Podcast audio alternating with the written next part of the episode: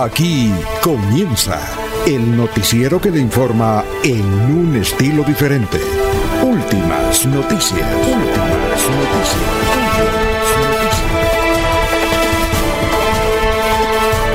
La información analizada por los expertos, sin sesgos, explicada con detalles, sin tanta carreta. Últimas noticias por Radio Melodía, también por Facebook y YouTube Radio Melodía. Director Alfonso Pineda Chaparro.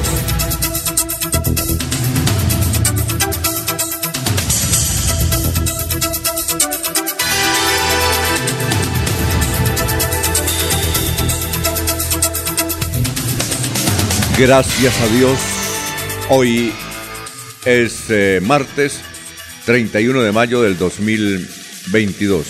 Nos abre el micrófono Arnulfo Otero Carreño para hablar por Radio Melodía, 1080m, melodíaenlínea.com, estamos por Facebook Live, estamos por YouTube, igualmente por la aplicación que es muy fácil bajarla, Radio Melodía de Bucaramanga.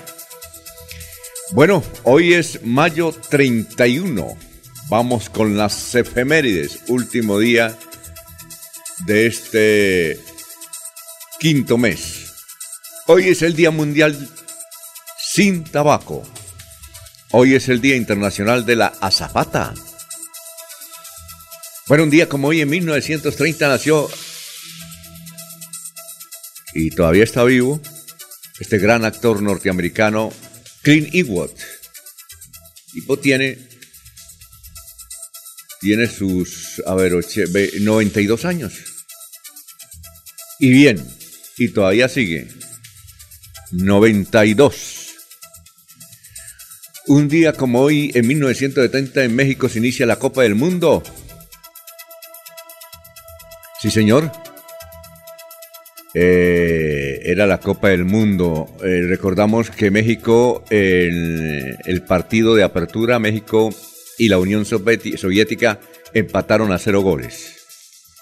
Ese campeonato lo ganó Brasil. Se destacó Pelé, Tostado, Jairzinho. Eh, bueno, muchos, se me olvida ahora. Es decir, hace 52 años a esta hora estábamos preparándonos para disfrutar por televisión la Copa Mundo. Creo que era la primera vez que la transmitían en directo, me parece a mí. Un día como hoy, en 1980, se funda CNN, CNN, como dicen los norteamericanos, CNN, CNN, cadena de televisión poderosa, y va bien, nunca ha quebrado, nunca ha tenido problemas económicos, siempre para adelante. Un día como hoy, en 1989, Atlético Nacional, vea usted, otra deportiva, ganó la Copa Libertadores de América. Recordamos el partido, frente a Olimpia del Paraguay. Una noche estelar, creo que era un viernes, estelar allá en Bogotá. Recordamos que Leonel Álvarez fue el que dio la puntada final porque fueron a través del lanzamiento de 12 pasos. Bueno, un día como hoy en el 2000 murió Tito Puentes. Ah, gran músico. Me gustaba mucho la salsa. Bueno, Dicho esto, vamos a saludar a nuestros compañeros que ya están en la base virtual de Radio Melodía. Son las 5, 7 minutos.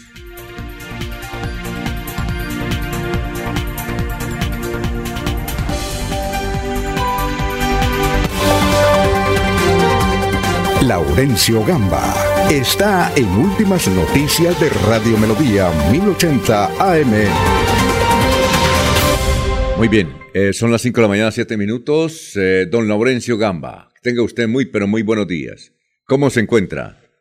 Alfonso, pues bien, el saludo cordial para todos nuestros oyentes y también especialmente para Arnulfo Otero, para el doctor Julio Enrique Avellaneda y para Gonzalo Díaz que está en el Canadá, que seguramente más adelante estará hablando con nosotros porque tiene una denuncia ya desde el Canadá. Igual que el saludo para los William, William Mantilla Rueda y William Niño, porque hay preocupación por la situación de Sotonorte. y todo el departamento de Santander está en tranquilidad y en calma, según las autoridades, luego del proceso de la primera vuelta del domingo anterior.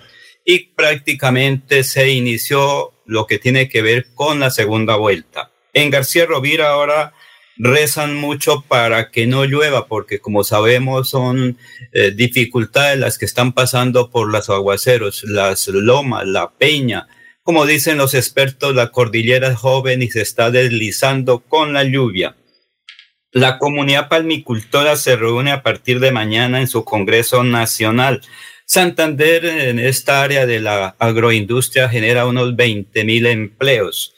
Las inundaciones que han ocasionado el río Magdalena sobre el territorio de Puerto Wilche está dejando algunos gusanos y larvas que están afectando a los cultivos y al ganado, dice su alcalde de ese municipio. Mañana se reúnen los alcaldes, concejales, comunidad y dirigentes de Sotonorte para definir la construcción del puente ahí en Charta, dice William Niño. El alcalde Juan Carlos Cárdenas invita para que hoy los ciudadanos bumangueses acompañen al Atlético Bucaramanga en su partido contra el Junior. Hay jornada laboral en la alcaldía especial para que a partir de las cuatro de la tarde la gente, el trabajador pueda salir a disfrutar del partido con el Atlético Bucaramanga. El ministro de Justicia, Wilson Ruiz Orjuela en Santander estuvo acompañando a las autoridades en el proceso democrático del el pasado domingo.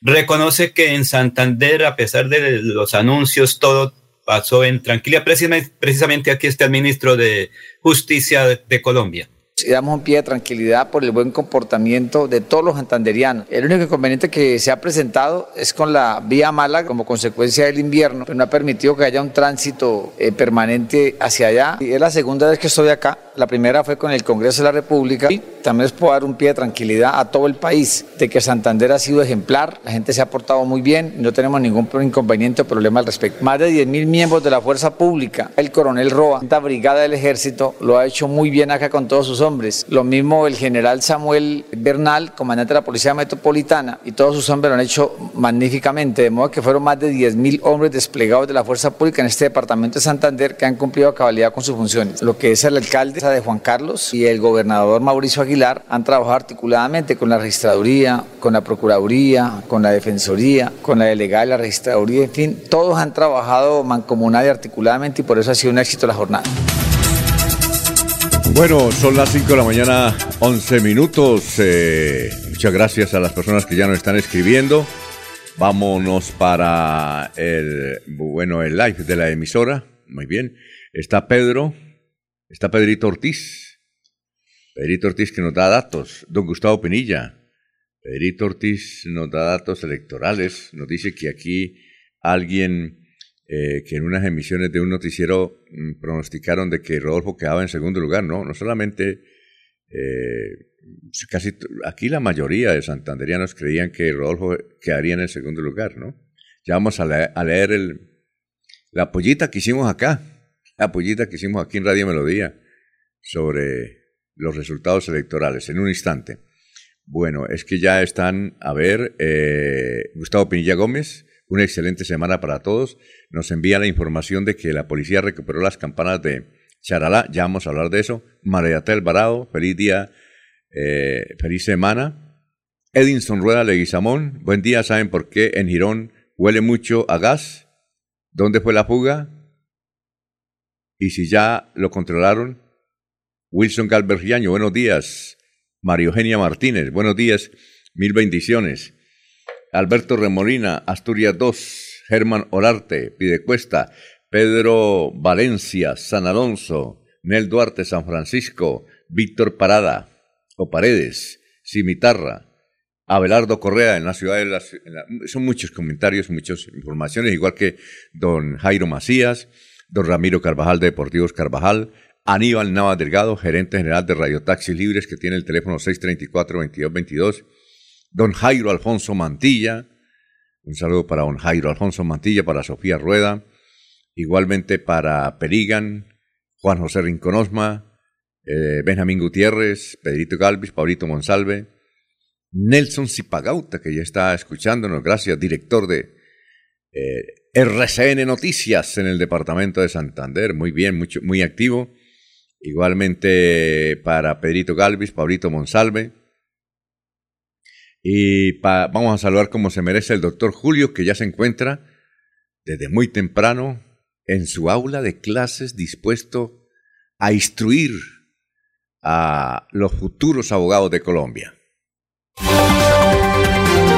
Julio Enrique Avellaneda está en Últimas Noticias de Radio Melodía 1080 AM. Doctor Julio, se ve muy bien desde ese claustro universitario, muy bien, usted como buen pedagogo, abogado y todo. Bienvenido y gracias por estar con nosotros porque realmente el los martes no está. Imagínese, tiene mucha ocupación académica. Así es que cuando piensan que el doctor Julio no viene es por pereza, no, mire, ahí, activo. Por eso le va bien en todo, doctor Julio. Bienvenido, buenos días. Alfonso, cordial saludo para usted, para eh, Eliezer, Laurencio, Arnulfo, para Jorge, para todos los compañeros en la red y por supuesto, como siempre, para toda, toda la amable audiencia de la potente Radio Melodía. Sí, Alfonso, como lo anota, hemos madrugado en nuestra costumbre pero como quiera que hoy tenemos clase a las 6 de la mañana, he decidido atender el programa aquí, ya desde el propio escenario académico, eh, con el objeto de poder participar por algunos minutos en esta, en esta emisión y no desatender, desde luego, las obligaciones y los compromisos universitarios. Hace 52 años estamos preparándonos para ver el Mundial de México. Usted hace 52 años a esta hora, ¿dónde se encontraba? ¿Recuerda o no? Sí, Alfonso, en el año, eh, estamos hablando del año 70. 1970, mayo 31, 1970. Eh, yo cursaba sexto año de bachillerato. Ese año me gradué de bachiller en el Instituto Caldas. Y desde luego recuerdo con emoción todo el seguimiento que le hicimos porque fue la primera vez que se transmitió ya en directo un mundial de fútbol, ¿no? Por televisión. Antes, antes se hacía por radio. Recuerdo el, el, entusiasmo con, con, todos los amigos de juventud, compañeros de colegio, compañeros de, de barrio, que hicimos a, a, ese Mundial de Fútbol que es inolvidable por lo demás, catalogado por muchos analistas e historiadores del fútbol como el mejor que hasta el momento hemos podido ver. Muy bien, exactamente. Bueno, eh, ¿cuál es el santo de hoy, doctor? Alfonso, hoy la iglesia celebra eh, el día de la visitación de la Virgen María a Santa Isabel, su prima. Recordemos que María viajó de Jerusalén a Samaria a visitar a, Isabel, que ya estaba esperando a San Juan Bautista. Isabel, su prima, es la madre de San Juan Bautista. Y esa visita, que fue muy cálida y la que la Virgen la acompañó durante todos los últimos días de su gestación, es la que dio lugar al surgimiento de la del, de la oración tradicional de la iglesia del Dios te salve María, llena eres de gracia, ¿no? Esa es una fecha histórica para la iglesia, se ha querido eh, recordar siempre los santorales y se escogió el último día del mes de mayo, Alfonso, para esta celebración, porque eh, es el cierre del mes de mayo, que es el, el mes de la Virgen María, ¿no? Sí, claro. Bueno, ¿y cuál es la frase de hoy? Pero, déjeme decirle lo siguiente, Alfonso. Usted sabe que hay santos San Rodolfo y San Gustavo. Ah, no lo sabía. sí, hay santos. En el santoral figura San Rodolfo. ¿Y usted sabe qué traduce el nombre San eh, Rodolfo, Alfonso? No, no, no, no sé qué. Eh, como, ruidoso, como ruidoso. El, el que más o menos, ¿no? el que gana la batalla. Eso traduce Rodolfo, santo de origen alemán cuya Rodolfo es el que gana la batalla. El que gana la batalla, su fiesta es un monje ahí alemán, de él hablaremos en su oportunidad, su fecha es el 21 de junio. El que gana la Pero San Gustavo, Alfonso, ¿Qué quiere, decir? ¿Qué quiere decir? En el onomástico es en el mes de, de octubre. San eh, Gustavo quiere decir el que tiene el trono de rey. El que tiene el trono de rey. Eso es. Eh, Gustavo, es un, Gustavo es un vocablo, Alfonso, un nombre que para sus orígenes eh, son alemanes, entiendo, y Gustavo en alemán traduce Augusto, que en el imperio romano era eh, el emperador, ¿no? Era la manera de saludar y de designar al emperador.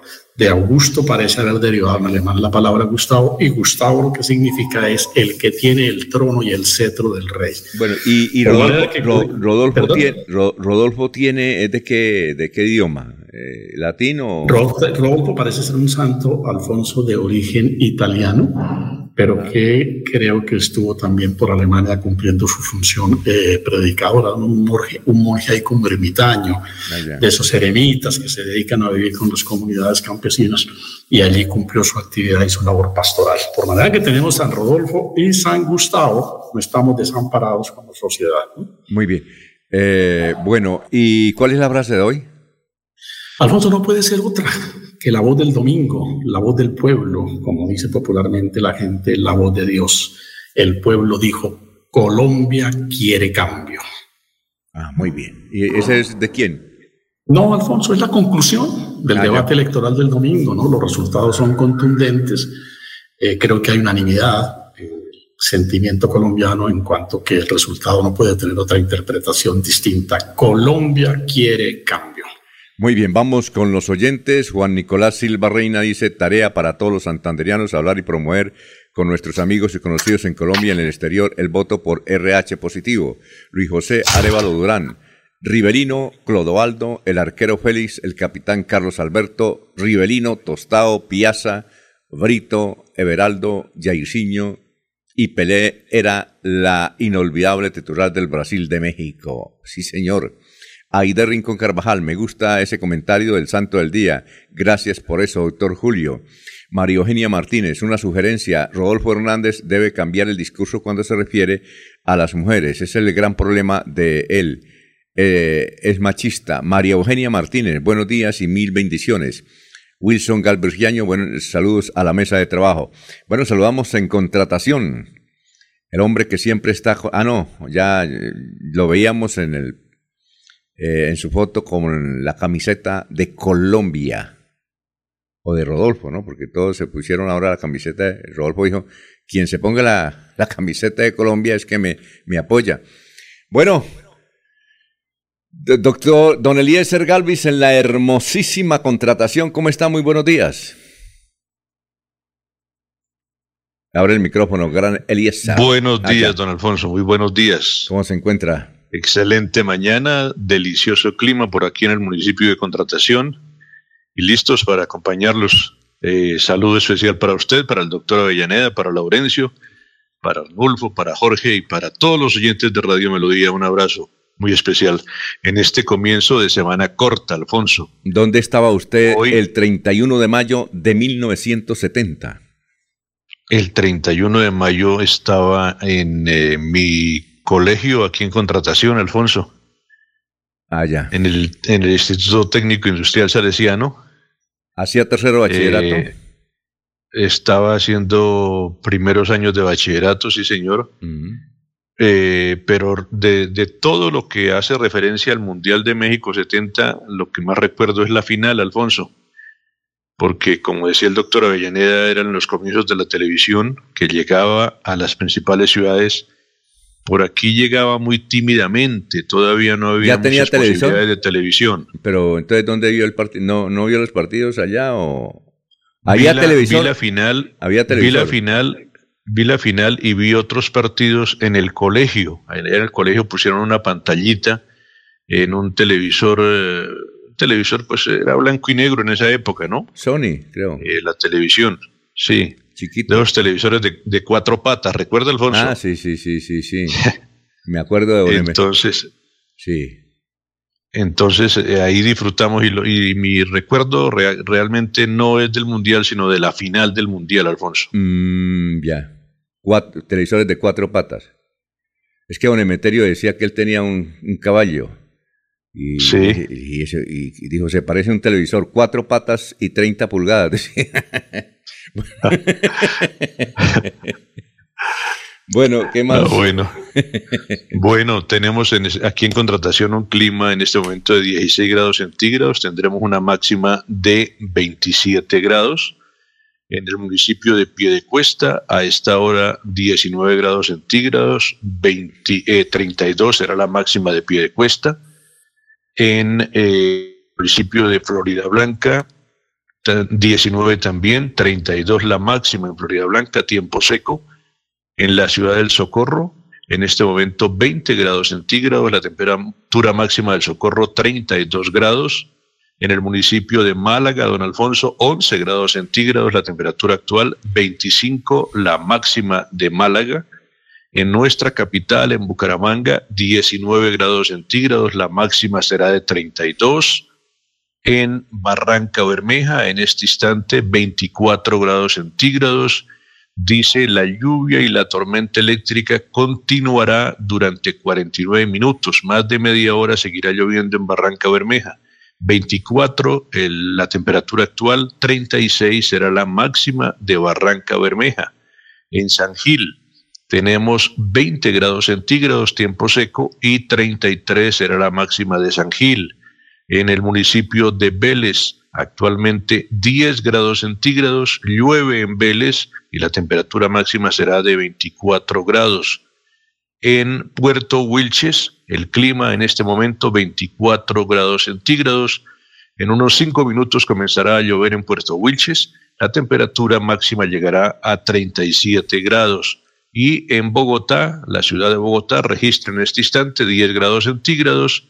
En media hora va a comenzar a llover en una eh, extensa zona de Bogotá y la temperatura máxima llegará a 23 grados centígrados, don Alfonso. Muy bien, ya vamos a saludar como se merece a don Jorge Caicedo, son las 5 de la mañana, 24 minutos. Aquí muchos mensajes, bueno, pero eh, no leo ese mensaje, señora, porque está contra Petro.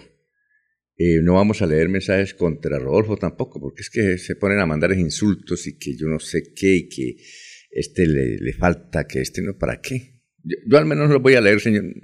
Así es que no lo escriba, señora, que me tiene como ocho mensajes aquí contra Petro. Eh, diciendo que no. Es mejor opiniones. No estoy de acuerdo con Petro porque me parece que el tipo puede ser mal gobernante. Ese sí lo leo. Pues el Rodolfo, que puede ser eh, malo también, también lo leemos. Pero así de acusaciones, que no, que tengo la última, que le tengo un audio que está. Pues aquí, aquí no lo hacemos por respeto a los dos y por respeto a los oyentes, pienso yo.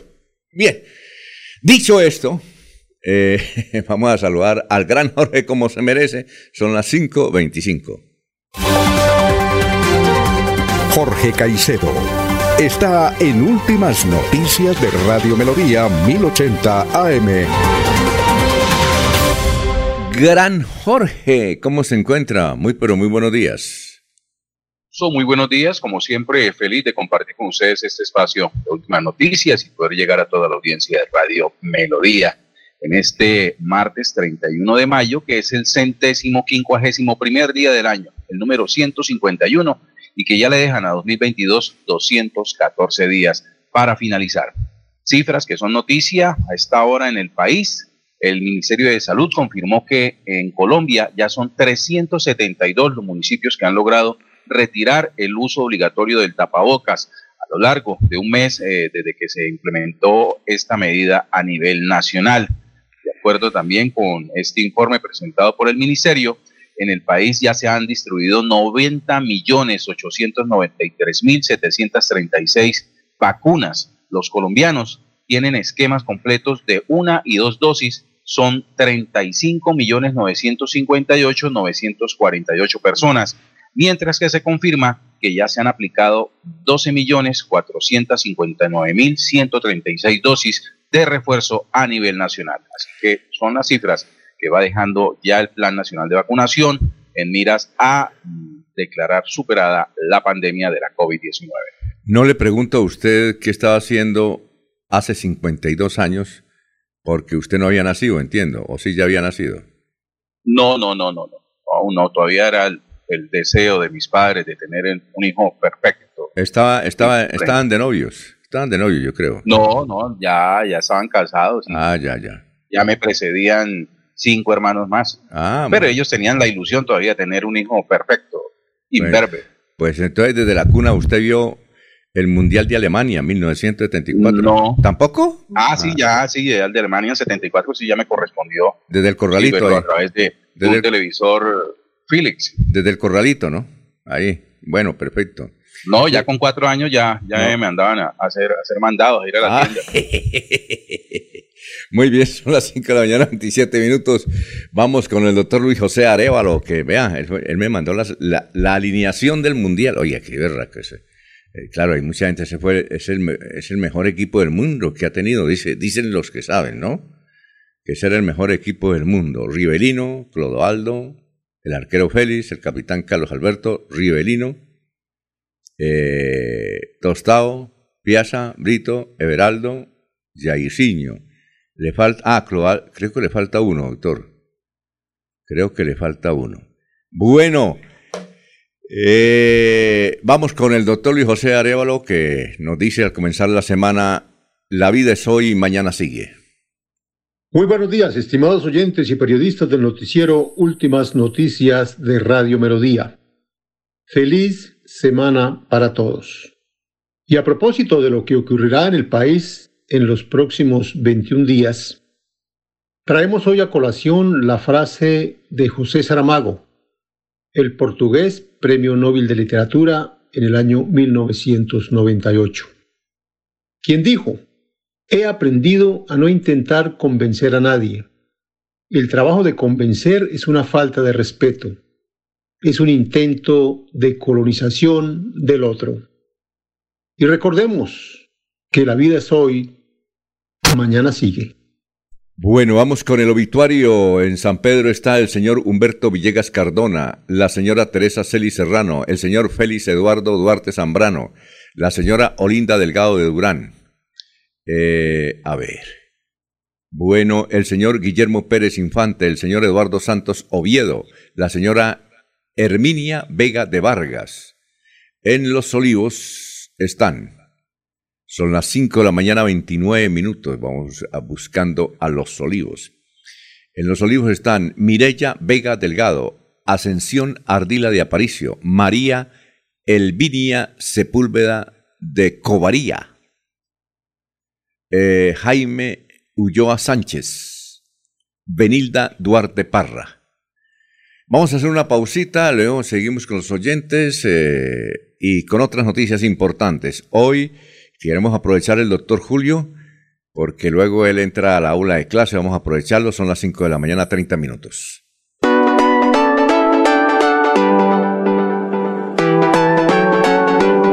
Melodía, Melodía, Radio Sin Fronteras. Escúchenos en cualquier lugar del mundo.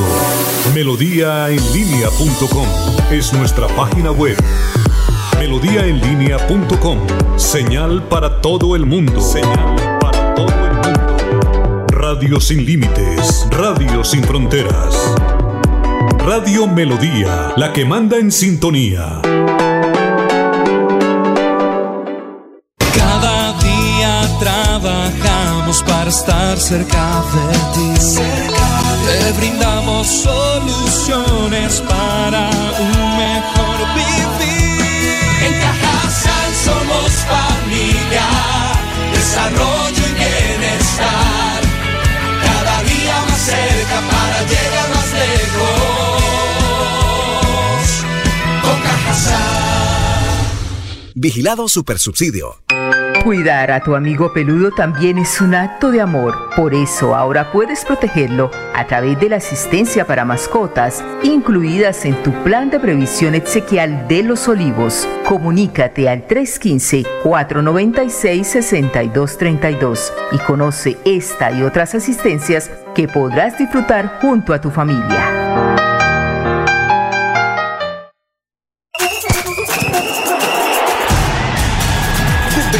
Al 30 de junio, Bucaramanga y Girón vibrarán con la sexta edición del Mundialito Infomesa. Con la sexta edición del Mundialito Infomesa. Categoría Sub-11. El evento deportivo más importante del fútbol base de Latinoamérica. 48 equipos, 5 países. Venezuela, Ecuador, Perú, Panamá y Colombia. 150 partidos, más de 900 niños en competencia.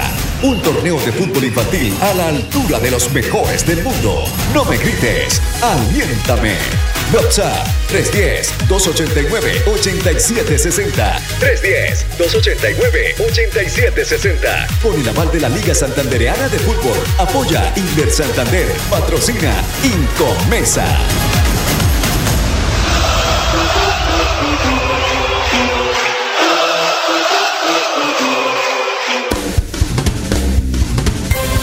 Se va la noche y llega últimas noticias. Empezar el día bien informado y con entusiasmo.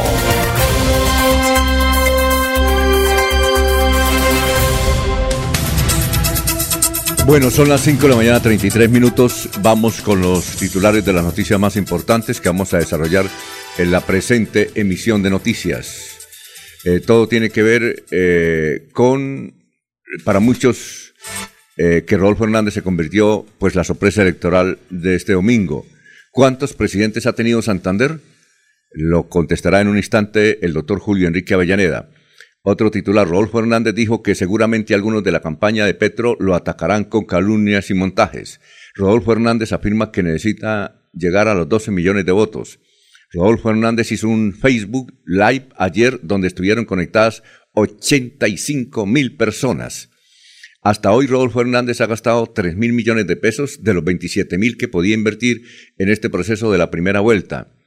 El exalcalde de Bucaramanga, Rodolfo Hernández, tuvo una destacada votación en Santander donde se impuso en 86 de los 87 municipios del departamento y obtuvo el 66, 96% de los votos, casi un 97. Eh, bueno, eso por Rodolfo Hernández. Otros titulares, hay un video de la caída de un árbol sobre varios carros pequeños en el sector del barrio Mirador de San Juan en Girón. No hubo consecuencias graves. Atlético Bucaramanga, es la otra esperanza. Eh, buscará hoy a las 6 de la tarde su primer triunfo en el cuadrangular A de la Liga Betplay al recibir al Junior. La escuachista santanderiana Lucía Paola Bautista consiguió dos medallas de oro en el Campeonato Suramericano de Argentina. Bueno, doctor Julio, antes eh, de le voy a dar su, su pronóstico que hizo el viernes, doctor Julio, sobre, ¿sobre qué? sobre las elecciones. Eh, en, todo caso, doctor Julio, usted dijo que ganaba eh, en cuanto a fútbol el Liverpool, ¿no? Ya, y estoy buscando, doctor Julio, lo que dijo. Usted dijo que era primero, es que lo tengo aquí anotado porque usted me dio, usted nos dio, ah, bueno, usted nos dio cifras. Petro 8 millones 8, Fico 5 millones 300. Usted le el Rodolfo 4 millones 200, Fajardo 1 millón 200. Eh, bueno, acertó en lo de Petro, ¿no, doctor? Y en lo de Pico, pero no en la posición, ¿no? A ver, Alfonso. Eh, aceptamos, acertamos en lo de Petro. Incluso me quedé un poquitico corto numéricamente.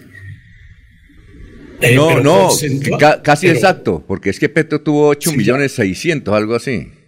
8 millones 500 y pico, yo le había calculado 8 millones 300 mil. No, yo le coloqué aquí 8 millones 800. Eh, bueno, sí, 8 millones 800, y me faltó. Me no, faltaron pero, 5 centavos. Pero, jefe, margen de ROM muy bien. Pero, lo que quiero resaltar es lo siguiente, Alfonso. Porcentualmente estuve sobre la jugada. ya. La única salvedad, por supuesto, es que yo había dado en segundo lugar al señor Gutiérrez y en tercer lugar al señor Hernández. Ajá. Pero en términos de votos, lo que yo le había calculado a Fico lo sacó Rodolfo y lo que le había calculado a Rodolfo lo sacó Fico. Por eso digo que en términos de porcentaje, que es finalmente el cálculo que uno puede hacer, porque adivinar exactamente el número de votos sí estaría imposible. En términos de porcentaje, salvo, salvo eh, la excepción del segundo y tercer puesto, en lo demás yo creo que, que estaba, estuve sobre, sobre lo que finalmente se dio. Bueno, eh, doctor, eh, bueno, ¿cuántos presidentes ha tenido Colombia? ¿Cuántos? Hay una discusión, digo, Santander, eh, ¿cuántos presidentes santanderianos ha tenido Colombia?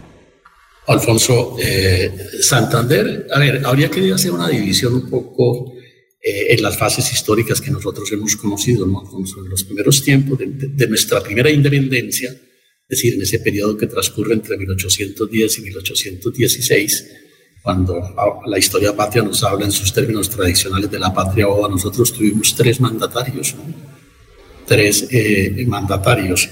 Estuvo el general Custodio García Rovira, oriundo de Bucaramanga, que gobierna entre los años, entre los meses de noviembre de 1814 y el mes de marzo, si mal no estamos, del año 1815. Ese es tal vez como, como el primer gran, eh, eh, gobernante que oriundo de Santander eh, tuvimos. Está también Alfonso, un señor que es de Gambita. Pero, pero una cosa, pero este, ese presidente García Rovira fue a dedo, lo eligieron a dedo, es decir, lo, lo Ah, sí, no, no, no, no, no, claro, no había elecciones eh, populares tal y como hoy en día las conocemos. ¿no? Eran Ah. designaciones que se hacían, digamos, un tanto por vía indirecta, ¿no? Era más, Sí, tanto claro. un fenómeno, era más tanto un fenómeno de poder real que les permitía ocupar el cargo. Sí, Era una época muy difícil, Alfonso, porque los españoles ya habían iniciado el proceso de la reconquista y nosotros teníamos aquí una gran inestabilidad. Por eso el general Custodio García Rovira, en su condición de militar, es transitoriamente encargado de la, de la dirección del país durante el lapso que ya indicaba. De igual manera estuvo don Crisanto Valenzuela, era oriundo de Gambita. Él gobierna también en el año 1815, si mal no estoy, por espacio de un mes, mes y medio, ¿no? Y estuvo en el año 1816 don Fernando Serrano Ardila, si no nos falla la memoria, Alfonso, eh, gobernó también. Eh, este señor Serrano fue presidente de las Provincias Unidas de la Nueva Granada, de una manera como se organizó el país bajo un esquema un tanto federal. No, no era Ardila el segundo apellido, era, era, era Uribe. Era nativo, oriundo de Matanza, aquí la vecina población de la provincia de Sotonorte, tan cara a los afectos de don Laurencio Gamba. Sí, claro. hoy, ¿no? Sí. Fernando Serrano Uribe fue también un, un buen eh, protagonista, un gran actor en esas batallas de la defensa contra la reconquista española. Finalmente, ya digamos en la época republicana, eh, propiamente dicha, su, su coterráneo, don, don Aquileo, don Aquileo. Pero Aquileo fue elegido. Aquileo fue elegido, Alfonso, sí, fue Es decir, elegido. El único elegido para la República de Colombia como presidente sí es santanderiano. Es el único santanderiano, ¿cierto? el, el único santanderiano, Aquileo Parra, que gobierna de 1876 a 1878. Eh, coterráneo, eh, paisano suyo, ¿no? Sí, claro. De, de Barichara, un personaje un tanto mítico ya en la historia de, de Santander. No hemos tenido más presidentes, Alfonso. Hemos estado cerca. Hemos estado cerca porque lo estuvimos con Gabriel Turbay en el año 1946, que es derrotado por Mariano Ospina Pérez. ¿no? Hemos estado cerca con el doctor Luis Carlos Galán en 1982 en una elección que gana Belisario Betancourt y Luis Carlos Galán, pues si no ocurre el fatídico suceso de su muerte, seguramente hubiese sido presidente de la República en el año 90 porque ya era candidato de un partido unificado bajo su nombre. Y las tres aspiraciones, fallidas todas, lamentablemente, del doctor Horacio Serpa Uribe en el año 1998, 1202 y en el año 2006, ¿no, Alfonso? Ahora, se nos quedaron algunos nombres en el tintero, Alfonso, Sí, ¿cuál es? que, que- que- que fueron precandidatos, ¿no? Caso, por ejemplo, del doctor Augusto Espinosa Valderrama, que en algún momento dado asomó, era un brazo derecho del doctor Carlos Llera Restrepo. Ajá. un gran protagonista en los tiempos de, del Frente Nacional, asomó Sí, claro. al final de su vida como, como precandidato del Partido Liberal, el doctor Álvaro Uribe Rueda, una de las figuras más descollantes del MRL de López Miquelsen. También se propuso en algún momento dado como precandidato presidencial. Y el propio Rodolfo González García. Le faltó, le faltó uno, Alfonso Valdivieso Sarmiento. eh, Alfonso Valdivieso también aspiró a la presidencia. Es que no he terminado, ¿no? Estamos Ah, en. Rodolfo González y Alfonso Valdivieso Sarmiento. Y algunos que propiamente no fueron precandidatos, pero que tuvieron talla presidencial. ¿no? El caso, por ejemplo, de Alejandro Galvez Galvez, un gran protagonista de la fase histórica que conocemos como la República Liberal, que hubiese podido posiblemente de no haber cambiado algunas circunstancias políticas, ser presidente de la República, porque tenía un gran prestigio dentro del liberalismo y una, y una gran ascendencia dentro de eh, las huestes políticas rojas eh, en ese momento en el país. Muy bien. Eh, muchas gracias. Vamos a saludar. eh, ah, ya saludamos Ya, a Jorge y le vamos a preguntar. ¿Cómo? Jorge quería hacer una, una pregunta. A ver, Jorge. Sí, eh, en ese nombre de, de- de- de- de opciones santanderianas a la presidencia de la República, ¿no entraría el de Luis González, el personaje de la bicicleta? ¿Él no alcanzó a estar en un tarjetón? Yo no recuerdo, yo no recuerdo si estuvo No, en el tarjetón. él en el tarjetón nunca. Nunca, no, No, logra tener. estar. No, no, no alcanzó a estar. no. No, recibió aval. ¿Se acuerda que él sí, doctor, recuerda que Luis González sí aspiró, que quería ser candidato, pero no logró aval, ¿se acuerdan? Lo único que sé es que es de Barichara, entonces. ah, ya. Pero vive en Barranca Bermejas. Volvió a su actividad, Alfonso. Recuerde que él está nuevamente con, eh, en, montó su propia sastrería. Él es sastre, es un gran sastre. Para, sí, de alta costura en Barranca Bermejas. Es un gran sastre. Sí, eh, era el que le construyó el inicio al doctor Horacio Serpa Uribe y familia. Eh, aquí, dicen que Aquileo Parra se parece mucho a Rodolfo Hernández, pero era un comerciante, hablaba así durito, hablaba escuetamente. Eh, bueno, es cero. Por eso decían que a veces señalaban que él estaba con el diablo, ¿no? Es que él hablaba así, le hablaba así a los, a los peones. Y su principal actividad la hizo en Vélez. Tanto así que en Vélez hay un barrio que se llama Aquileo Parra porque era comerciante, ¿no? Era, sí, era un comerciante. Y le gustaban mucho las beleñas. Allá hay mucha descendencia. Colegios, allá hay colegios, eh, sí, bastantes colegios. Así es que todos esos parras que son por allá de Vélez ya saben cuál es el, de dónde descienden, ¿no? En Puente Nacional también muchos parras, Alfonso. Eh, y en era Florida Blanco, era, era prolífico y cuando eso no había Viagra. Bien, oiga Jorge, eh, mirando aquí su, su, bueno, usted dijo que Petro, segundo Pico y tercero Rodolfo. Y también en eso sí perdimos todos. Teníamos el corazón puesto en Liverpool.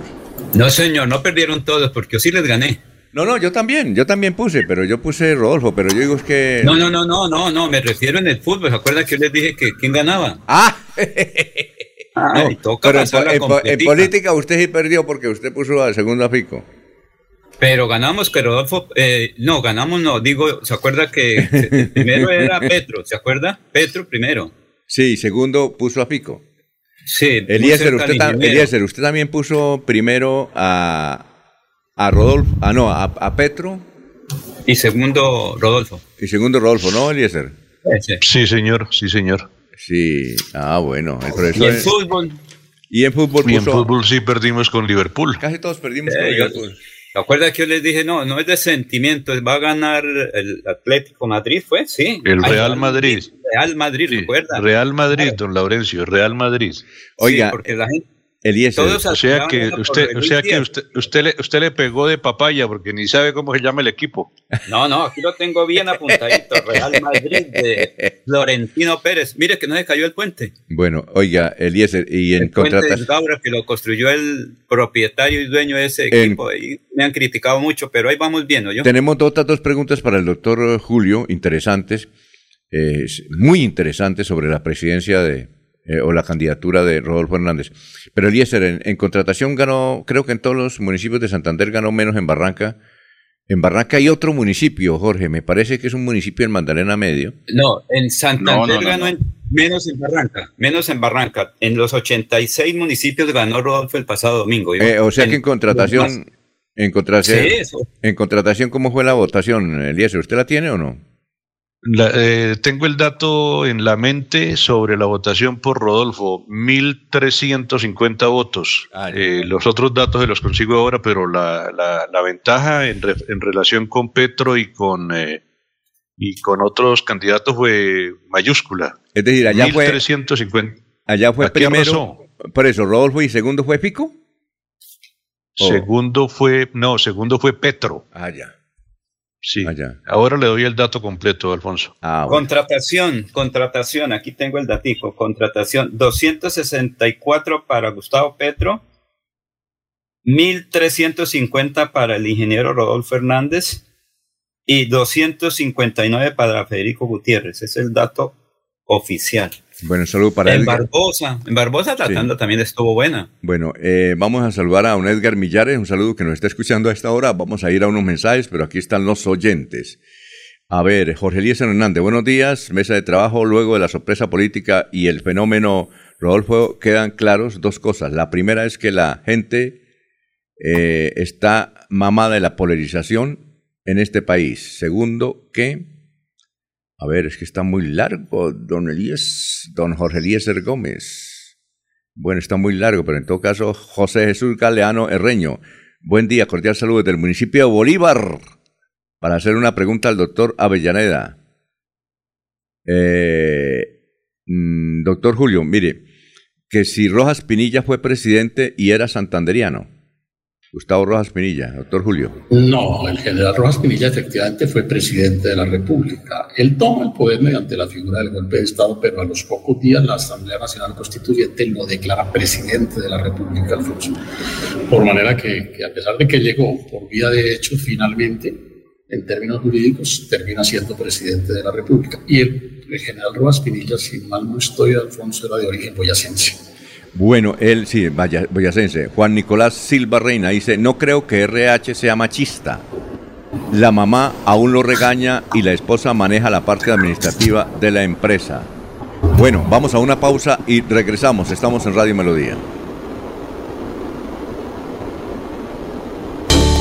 Blanca progresa y lo estamos logrando. Logro número 80, modernización cancha de la cumbre. En un 55% avanza la remodelación de la tradicional cancha de tierra que lidera el alcalde Miguel Moreno para convertirla en un moderno escenario que podrán disfrutar más de 100.000 florideños. 2.800 millones invierte la administración en esta obra. agradecemos al alcalde papi, por esa gestión tan bonita que está haciendo. Porque con obras el progreso en la ciudad es imparable.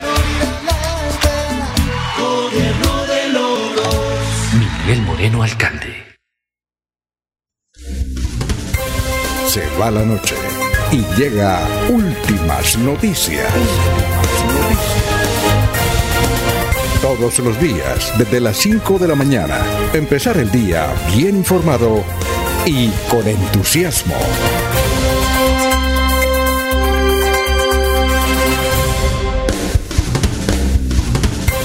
Se va la noche y llega últimas noticias.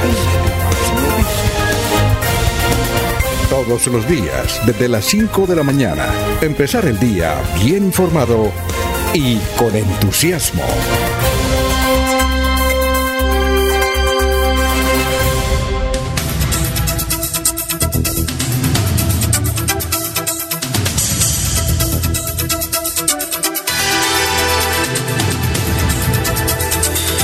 Ya tenemos eh, las 5 de la mañana, 50 minutos. Vamos a conectar con el doctor Elkin Chaparro para hacerle la pregunta de hoy. Vamos a ver si nos contenta el doctor Elkin Chaparro. La pregunta de hoy es de un dirigente comunal. De un dirigente comunal que dijo no de mi nombre, pero sí pregúntele al doctor Elkin Chaparro lo siguiente. Vamos a ver si contesta el doctor Elkin. Estamos ahí timbrándole al doctor Elkin Chaparro.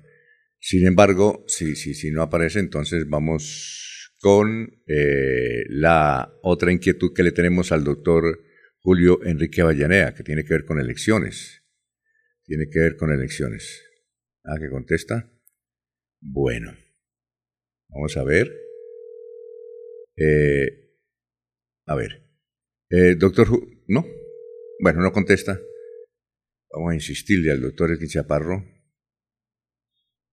A ver si nos contestan. Nos contesta. Eh, bueno, doctor, debe escribir a... Doctor,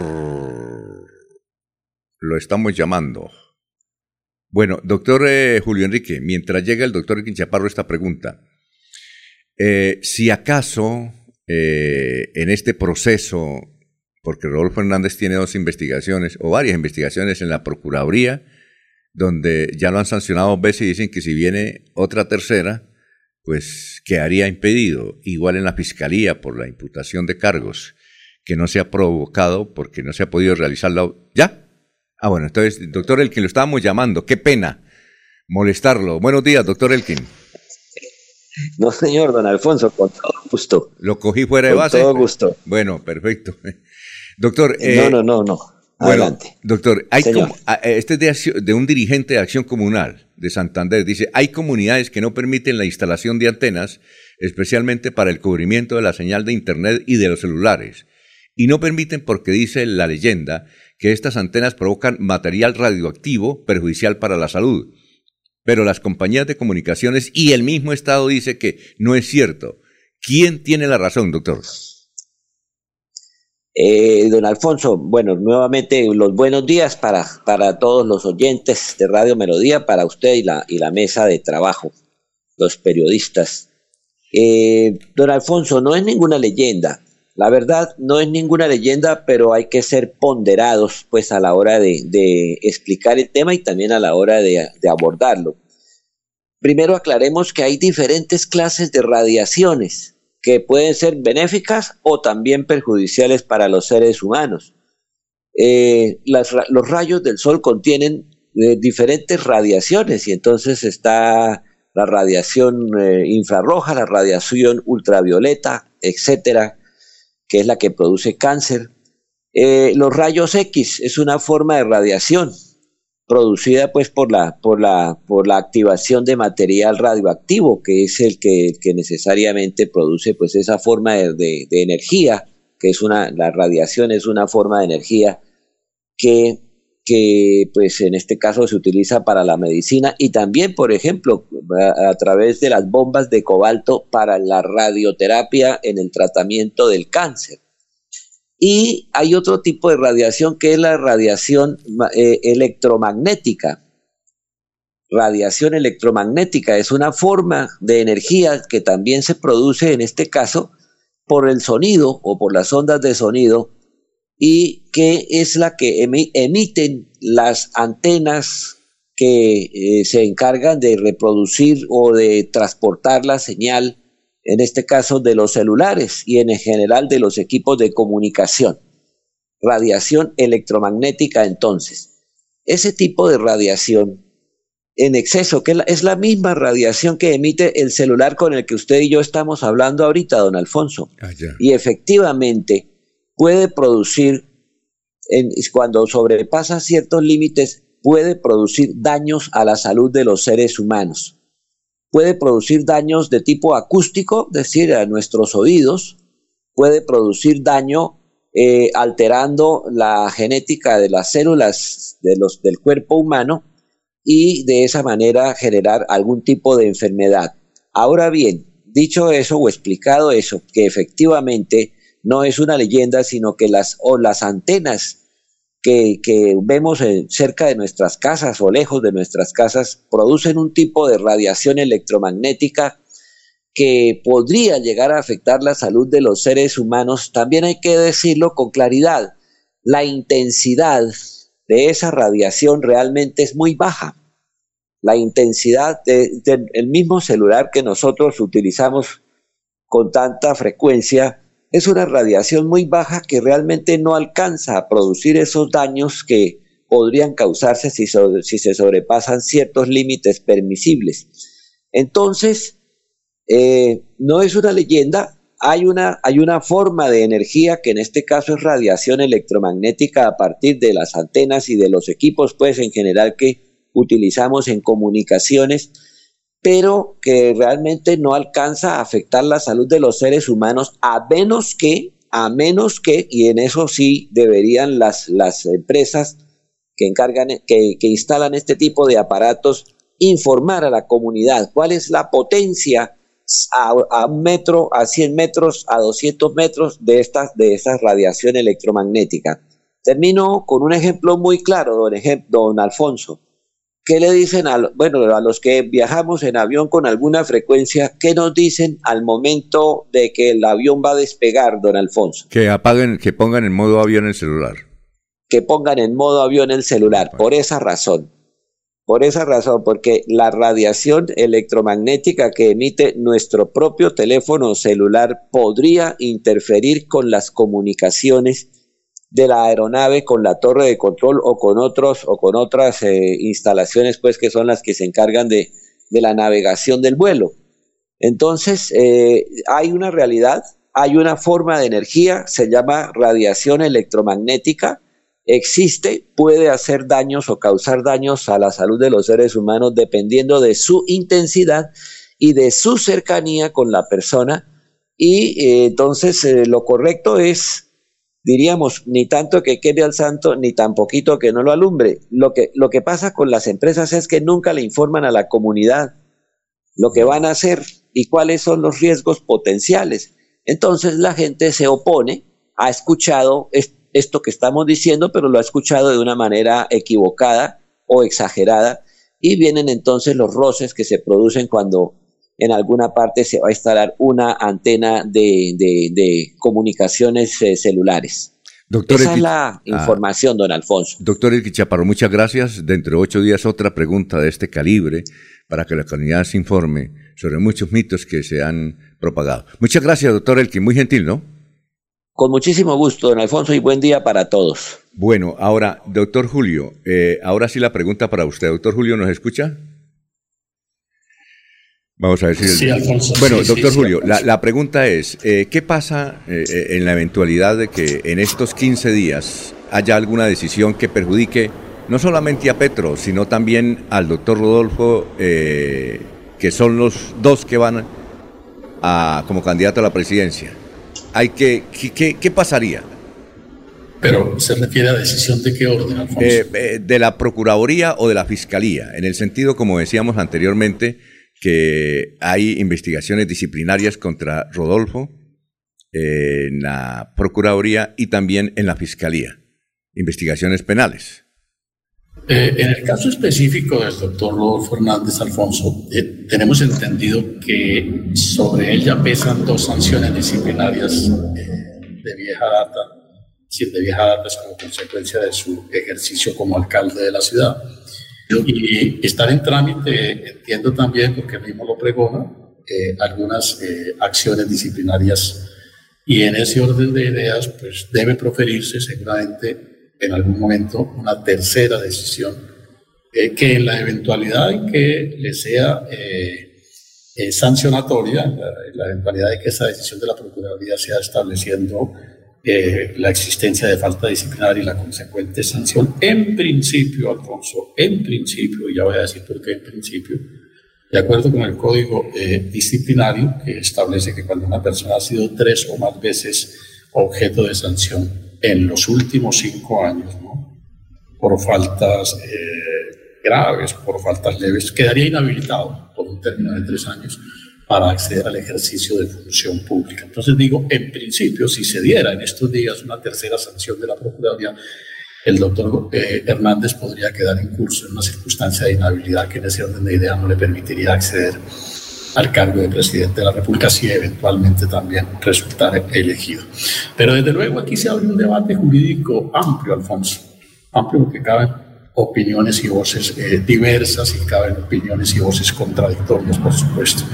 Esta experiencia no la hemos vivido, por lo menos que yo la recuerde en los últimos años. Eh, no, no, hemos vivido eh, esta, esta experiencia que podría llegar a presentarse ¿no? de, de, un aspirante a la presidencia que en vísperas de su elección pueda resultar objeto de una sanción de esta naturaleza.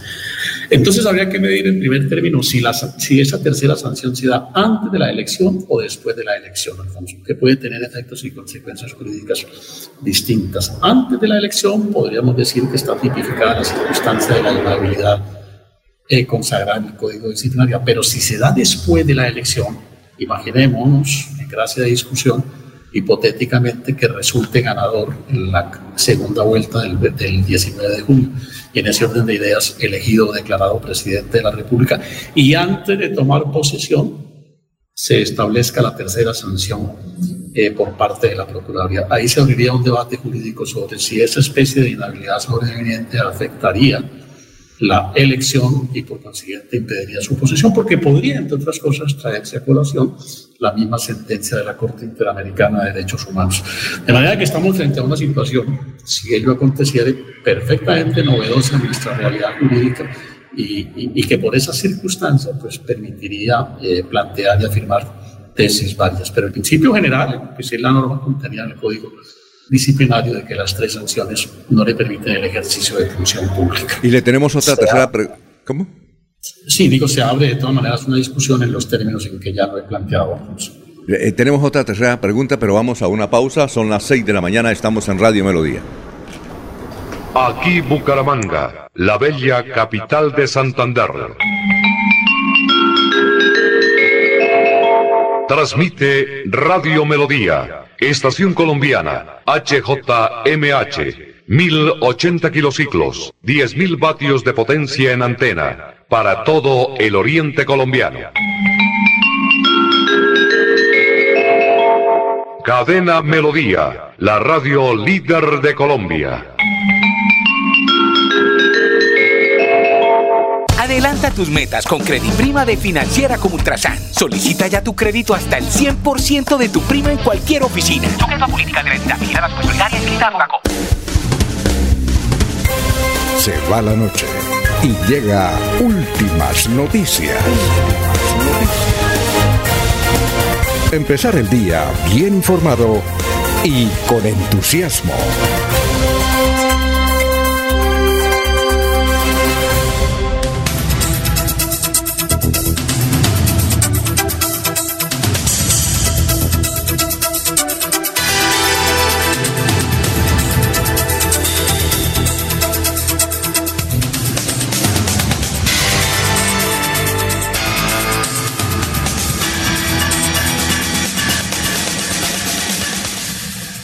Son las seis de la mañana y tres minutos.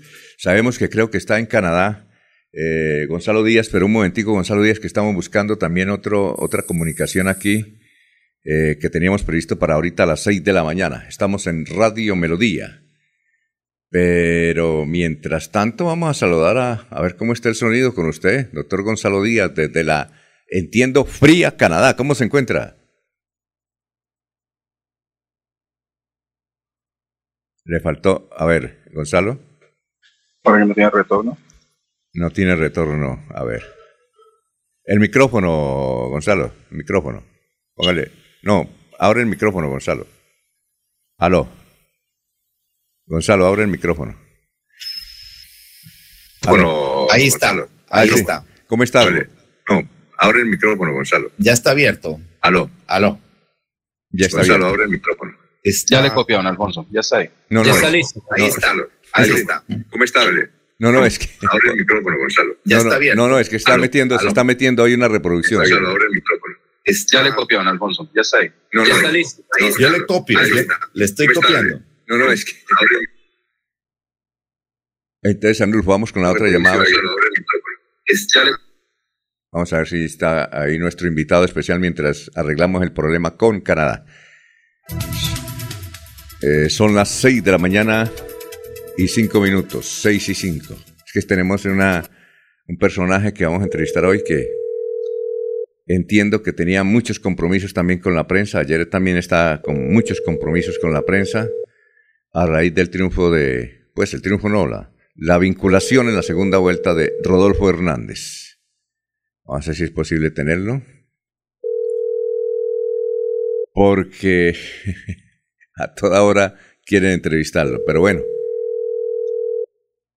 vamos a ver, ahí está timbrando. E inclusive él iba a venir aquí a, a Radio Melodía, pero debido a los compromisos con los canales de televisión nacional, pues entonces, a ver si es posible. En cualquier momento creo que nos sale. Bueno, entonces vamos con el Vamos a ver. Ahí le estamos marcando. Aló, ¿ah? ¿Ya? Oh, eh, doctor, doctor Oscar, ¿nos escucha? Muy buenos días. Alfonso, muy buenos días, ¿cómo amanece? Bueno, doctor Oscar, ya sabemos que pues muy bien y a usted ayer se la pasó todo el día atendiendo periodistas, medios de comunicación. Usted iba a venir aquí a la cabina, pero no puede porque ahorita para atender compromisos periodísticos. Nos agrada saludarlo. ¿Cómo se encuentra? Muy bien, obviamente, ¿no? Muy bien, Alfonso, un saludo para sus oyentes, su mesa de trabajo, su máster, a quien siempre hemos tenido en consideración y cariño. Y sí, es cierto, yo iba a estar con usted hoy a las seis de la mañana, pero lastimosamente hay que continuar atendiendo a periodistas que están aquí en la ciudad y por eso no lo puedo acompañar, pero aquí estamos muy bien trabajando, sí señor. ¿Qué es lo que más le están preguntando a usted los periodistas? ¿Por qué el ingeniero Rodolfo no fue a la sede? ¿Dónde está Rodolfo? ¿Por qué no está atendiendo a periodistas? Esas son las preguntas claves que nos están haciendo, porque inclusive hay medios internacionales que se encuentran aquí en la ciudad. Muy sí, claro. Yo hablé por ahí con uno de, de un canal de Miami. Bueno, eh, ¿por qué no fue a la sede? Bueno, sí, efectivamente, él no estuvo en la sede por dos cosas. Primero porque, como ustedes muy bien lo saben, aquí en Bucaramanga él tiene eh, su, su finca más de una hora de la sede. La ciudad estaba hecha una locura con el triunfo del ingeniero en esta primera vuelta Eh, digamos que ese trayecto había que planificarlo con la Unidad Nacional de Protección. Y en segundo lugar, pues no estaba previsto. Y en segundo lugar, estamos tratando todos, la campaña, los amigos y la familia, de cuidarlo porque la gente no se está conteniendo en sus, en sus afectos hacia él. Entonces lo empujan, lo jalan, lo abrazan, lo besan, lo tiran.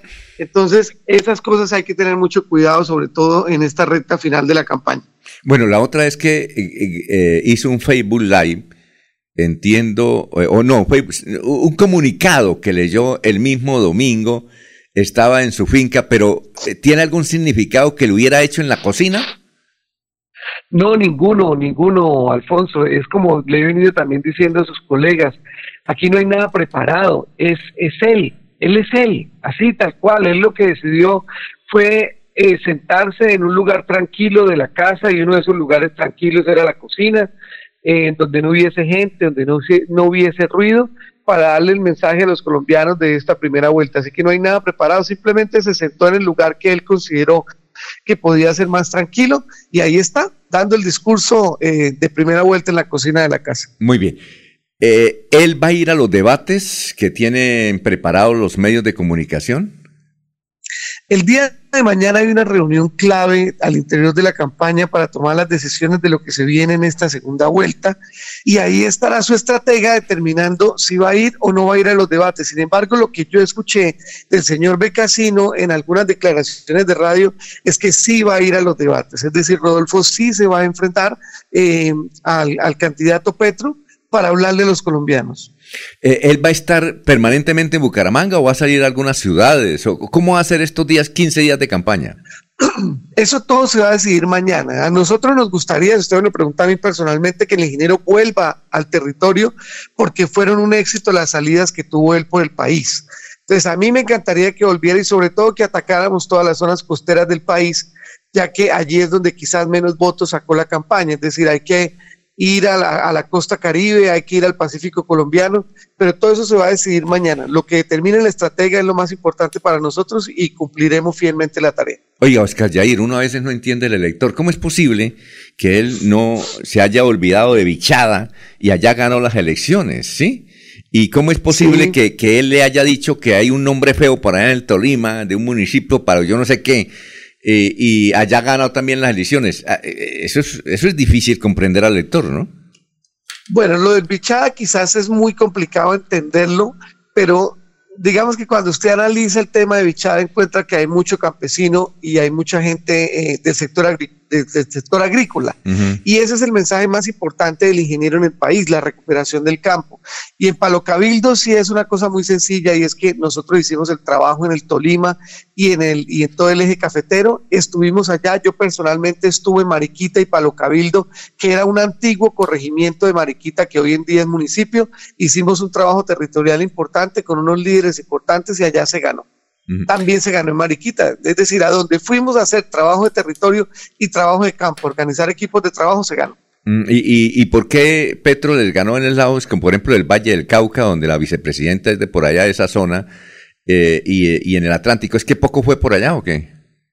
Sí, nosotros no hicimos mucho trabajo en ese sector, es muy complicado hacerlo. Yo personalmente salí al territorio y es, y es complicado, Alfonso, porque mire, el calor es infernal en muchas de esas poblaciones, incluyendo, por ejemplo, Montelíbano, Córdoba, Sahagún, en donde usted llega por la mañana y la gente está trabajando. Si usted va en la tarde, el sol es, es incesante, entonces no hay nadie en la calle, usted no tiene con quién hablar y en horas de la noche cuando usted va a ir a hablar con las personas, pues es muy difícil competir con la politiquería tradicional que le paga a usted 300 mil pesos por pintar un muro, le dan 50 mil pesos por tener un afiche en la, en la pared o en la ventana, donde le llevan mercados, camisetas, gorras y la política del ingeniero Rodolfo Hernández es completamente distinta. Eso lo sabemos todos. Entonces, trabajar la costa es muy complicado, llevar el mensaje es muy complicado, pero tuvimos algo muy importante y es que, digamos que hubo una votación interesante que hay que reforzar y tratar de, aumentarla. A eso es a lo que nos vamos a dedicar, a seguir tratando de hablar con la gente. Bueno, eh, antes de que vengan mis compañeros, eh, esta pregunta que le hacen los periodistas. Eh, ¿Por qué no está concediendo entrevistas? ¿Por qué no está concediéndola? Realmente quiso descansar, Alfonso. Él viene de un trote supremamente complicado. Usted lo vio a él en el aeropuerto de Barranquilla, Cartagena, creo que de Barranquilla, si no estoy mal.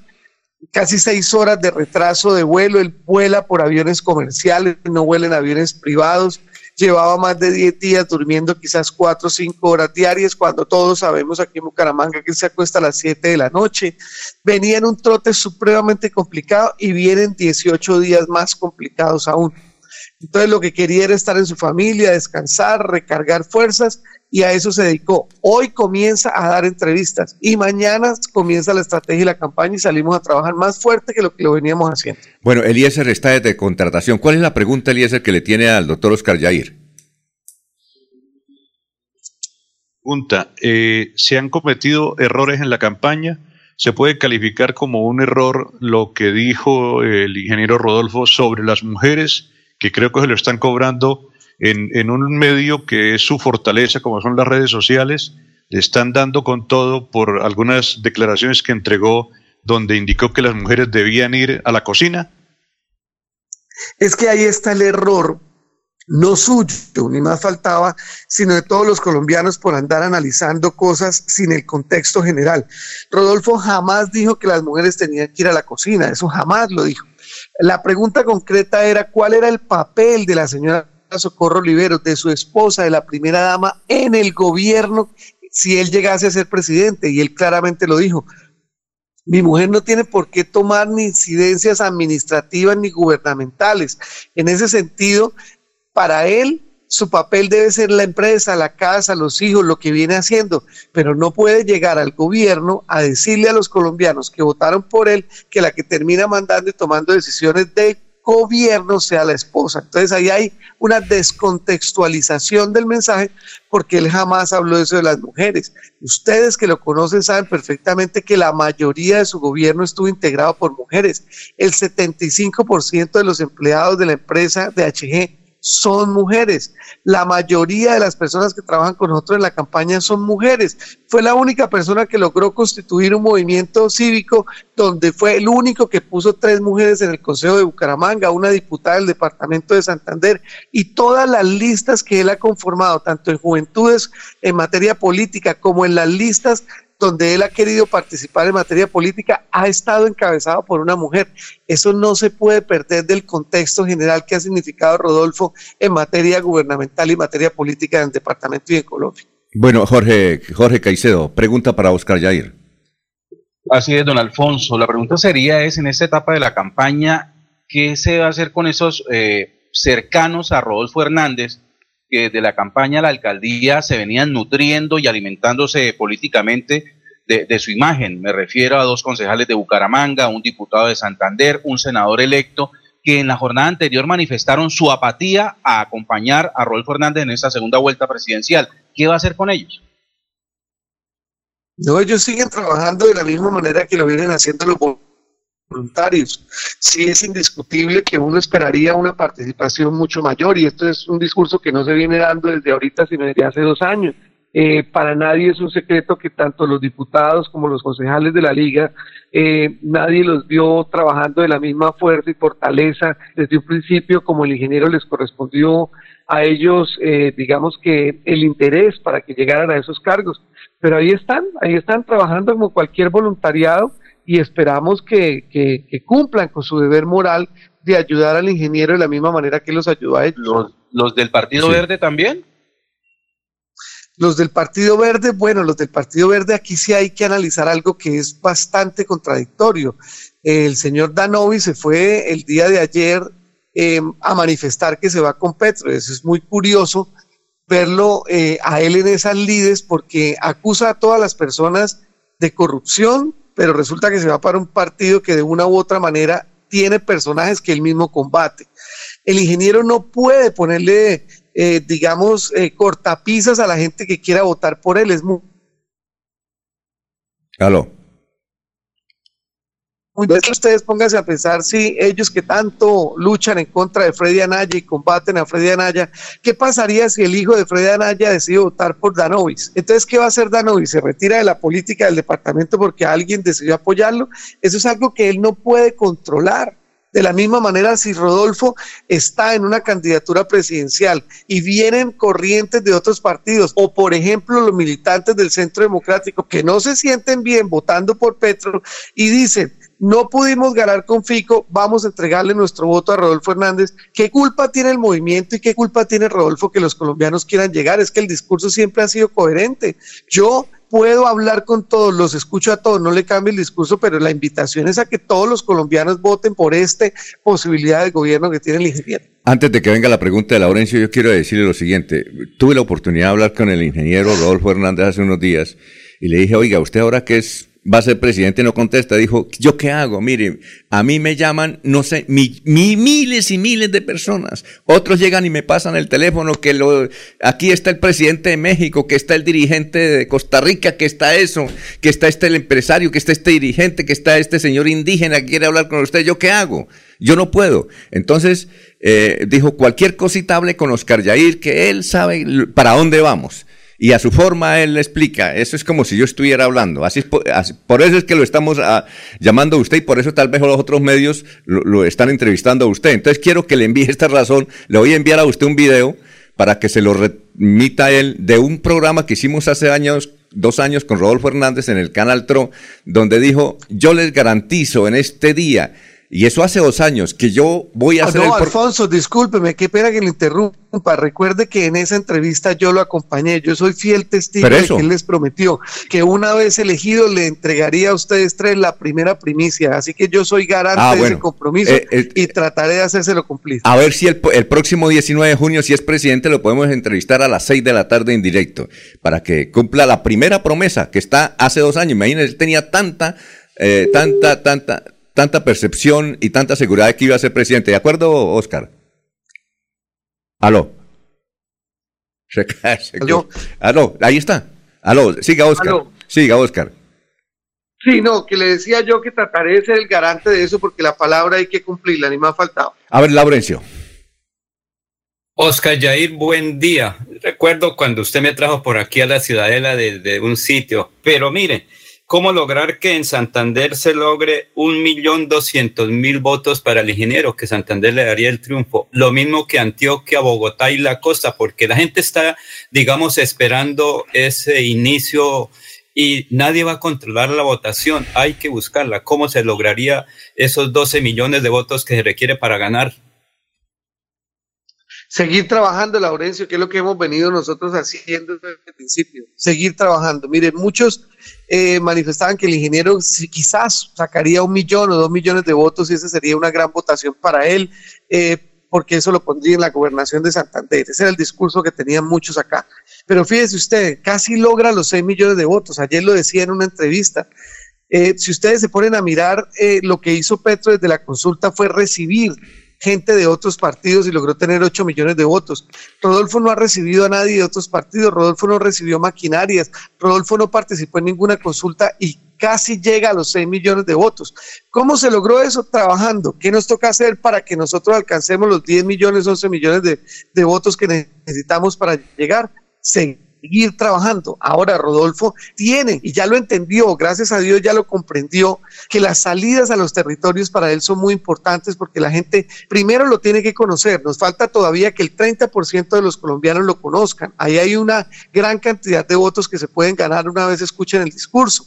Y segundo, cuando él va al territorio se genera contenido no solamente para las redes sociales, sino también una emotividad y una emoción en la gente que hace que se organicen al interior de los pueblos y las ciudades grupos de trabajo que trabajen de manera concienzuda por esta campaña. Así que lo que tenemos que hacer es seguir trabajando y ojalá pueda ir a los debates porque tenemos la conciencia de que él, enfrentando al otro candidato con la manera de expresarse y de hablar, va a conquistar a mucha gente en Colombia. Eh, finalmente, y agradeciéndole su participación, porque sé que tiene muchos compromisos periodísticos, hay mucha gente, que, eh, Oscar Yay, que nos está escribiendo y enviando audios, pero hay un audio que tal vez usted ya lo escuchó, eh, y es el de el padre de Héctor Mantilla, Jairo Alfonso Mantilla. Dice, mire, yo así no me reciban y nuestro grupo, nuestra gente va a votar por Rodolfo Hernández, porque es santanderiano y porque lo vamos a apoyar independientemente, muchas diferencias que tengamos con él, vamos con Rodolfo porque es el que eh, puede salvar el país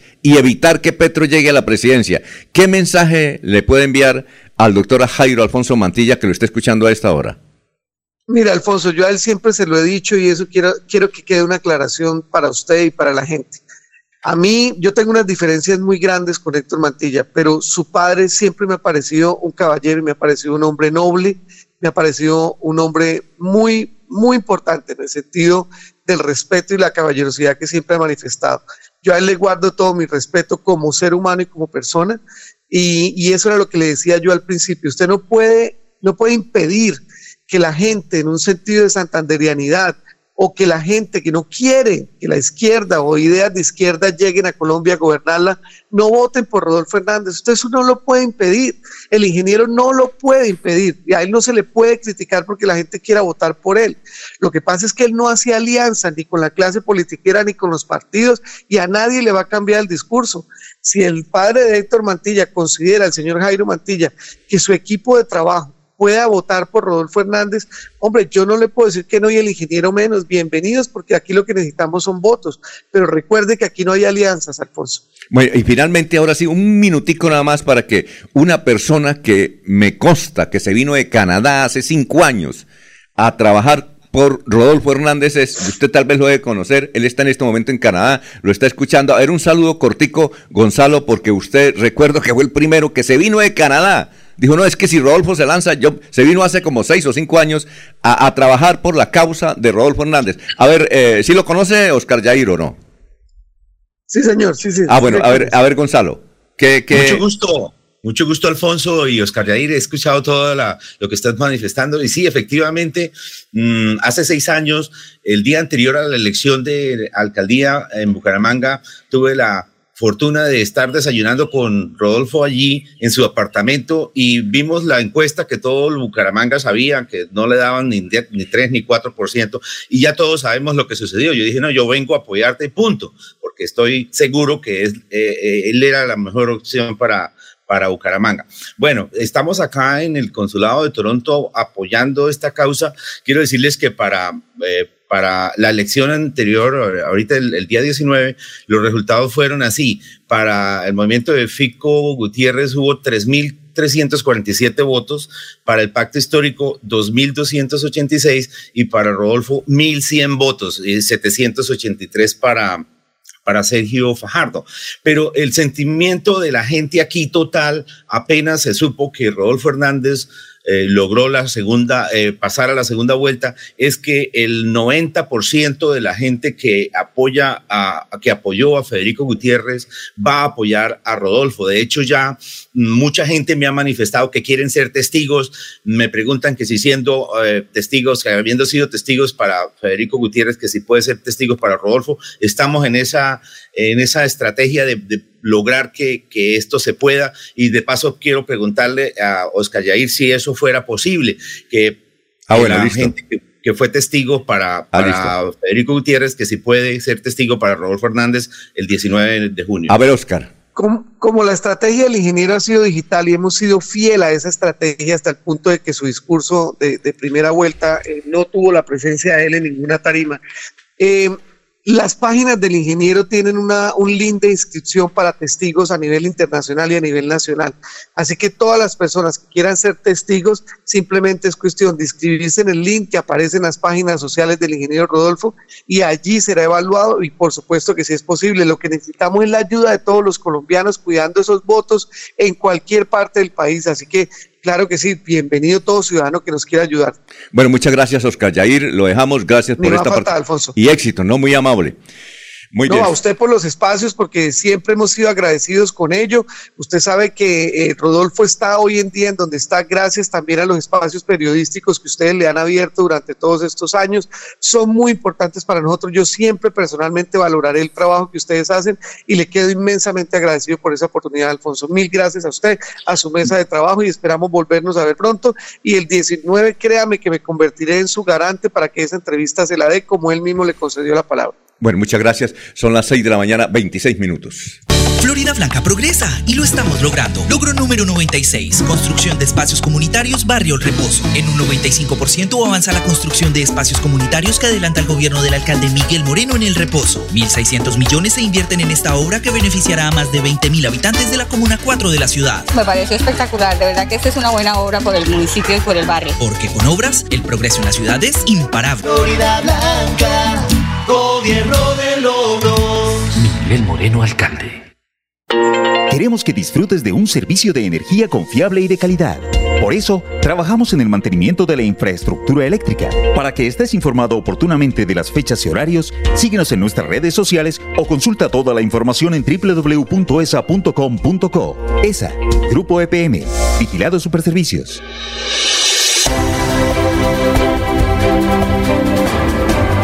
Información y análisis. Es el estilo de Últimas Noticias por Radio Melodía 1080 AM.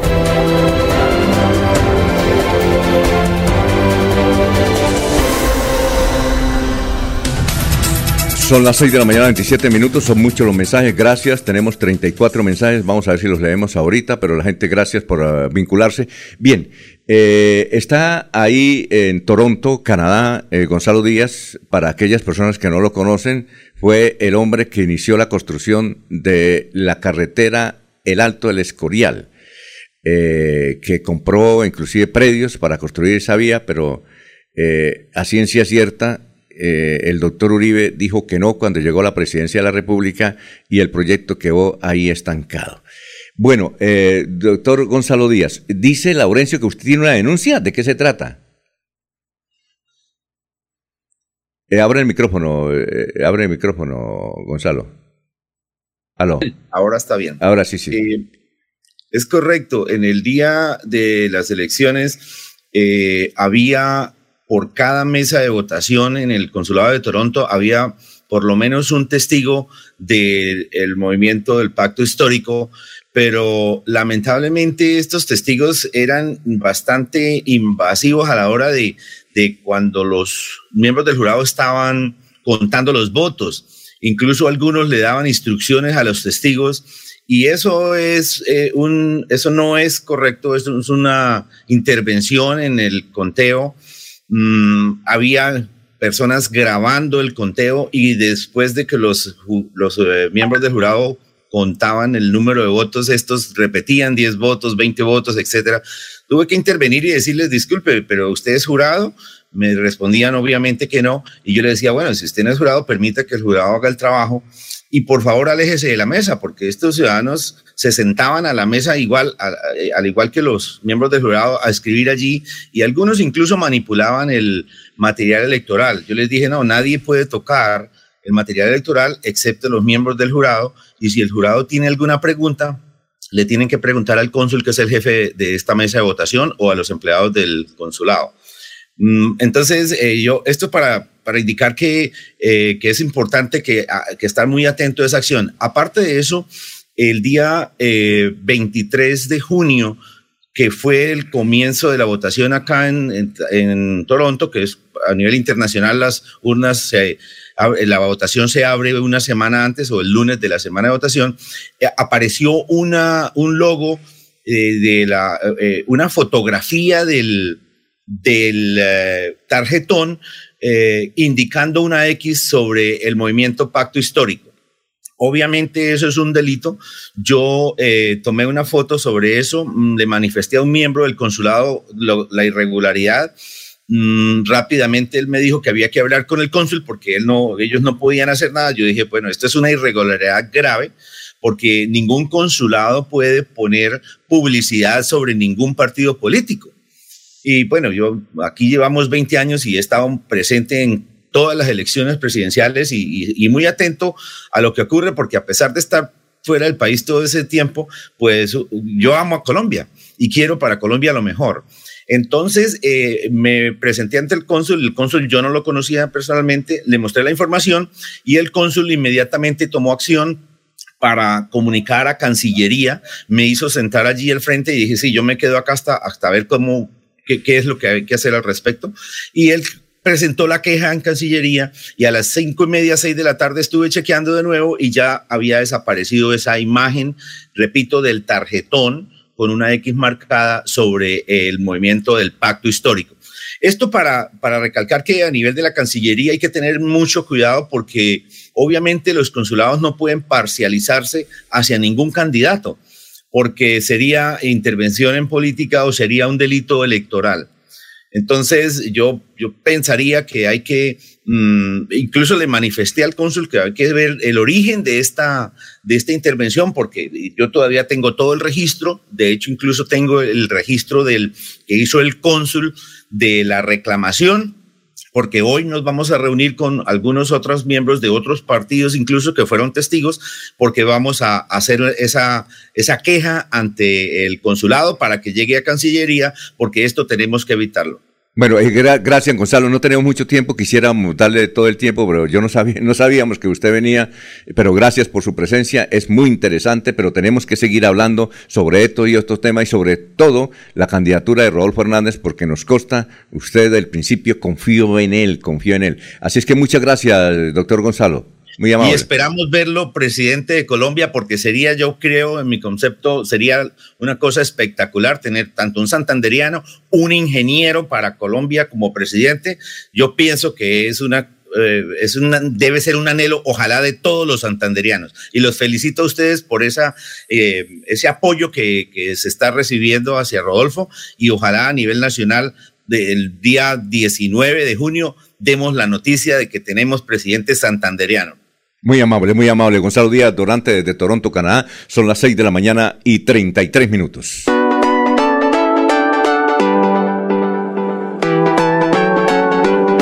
Melodía, Melodía, Radio Sin Fronteras.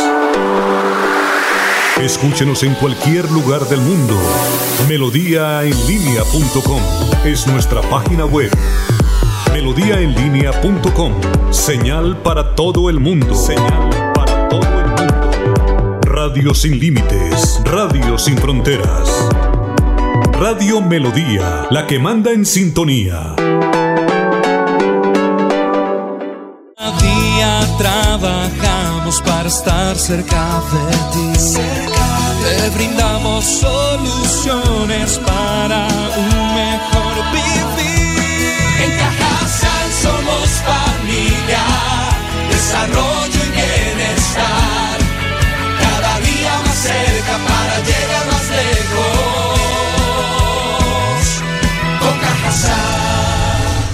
Vigilado Supersubsidio. Juntos seguimos creciendo y ganando. Gracias a los excedentes del 2021, en el 2022 distribuimos más de 7 mil millones de pesos entre nuestros asociados como revalorización de sus aportes sociales. La mejor revalorización de toda la historia. Porque ser dueño de financiera como Ultrasan sí paga. La Supersolidaria inscrita a Fogacop.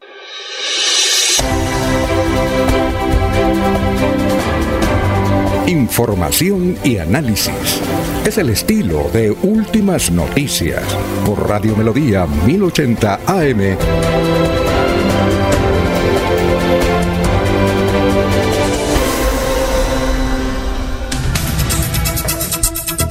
Muy amable, son las 6.35. Sabino, ¿cómo está? Tenga usted muy buenos días.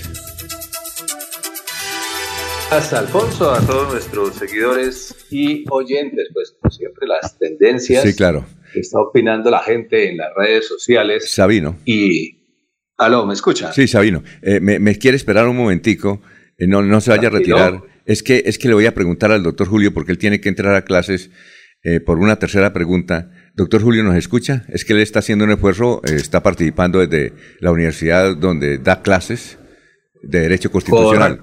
Eh, me, espero un momentico que nos sirve la, la, respuesta que va a dar el doctor Julio Enrique a lo siguiente. Es que los señores que manejan las encuestas, eh, y lo conocí gracias al doctor Julio y a Darwin Fuentes, que conocen bien de encuestas, ellos tienen eh, un parámetro y es que si pasan la segunda vuelta y el primero le, le saca más de 10 puntos al segundo, es imposible que el segundo quede de presidente de Colombia. Pero eh, entonces eh, nos va a explicar por qué el doctor Julio, pero en este caso, doctor Julio, frente a esa inquietud que ustedes dan o, ese parámetro, eh, yo no creo que alguien que votó por Fico vaya a votar por Petro. No creo. Ni creo que hay alguien de los cristianos que votaron eh, por Fico vayan a votar por Petro. Ni, a ver, en el caso de Sergio Fajardo, sí yo creo que muchos de ellos van a votar por Petro.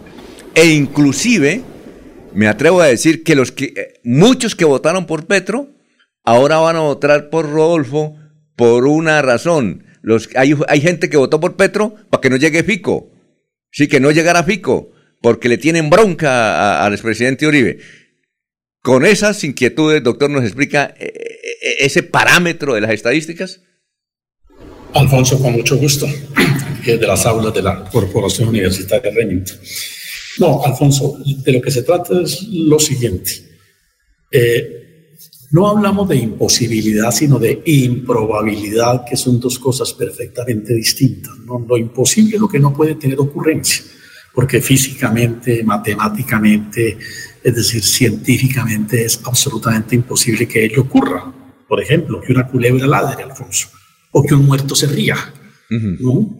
Lo improbable, Alfonso, es lo que en principio resulta inverosímil, es decir, no, no se da con lógica, con razonabilidad, eh, que ese acontecimiento pueda eh, efectivamente darse, ¿no? Eso es lo que lo hace improbable, pero por supuesto podría llegar a, acontecer. ¿Por qué la ciencia política, y más que la ciencia política, Alfonso, por qué las consideraciones en, en el constitucionalismo latinoamericano llegan a la conclusión que usted está comentando, que cuando en primera vuelta, en balotaje, como dicen los franceses, que fueron los ideadores de esta figura de la doble vuelta, eh, cuando el candidato que obtiene eh, más del 40% en primera vuelta y le saca un porcentaje de 10, 12 puntos superior al segundo, eh, la probabilidad de que gane el segundo es mínima. Es mínima. ¿Por qué razón, Alfonso? Porque se funda en dos datos que se han verificado en la ciencia eh, eh, se han verificado en la experiencia política más que en la ciencia política propiamente dicho. En primer lugar, Alfonso, es eh, el fenómeno del voto estratégico, del voto estratégico que opera y en que, que juegan, por supuesto, con antelación, si se quieren, las encuestas. ¿Qué significa el voto estratégico? Que la gente tiende generalmente a votar por el candidato que se ve más fuerte.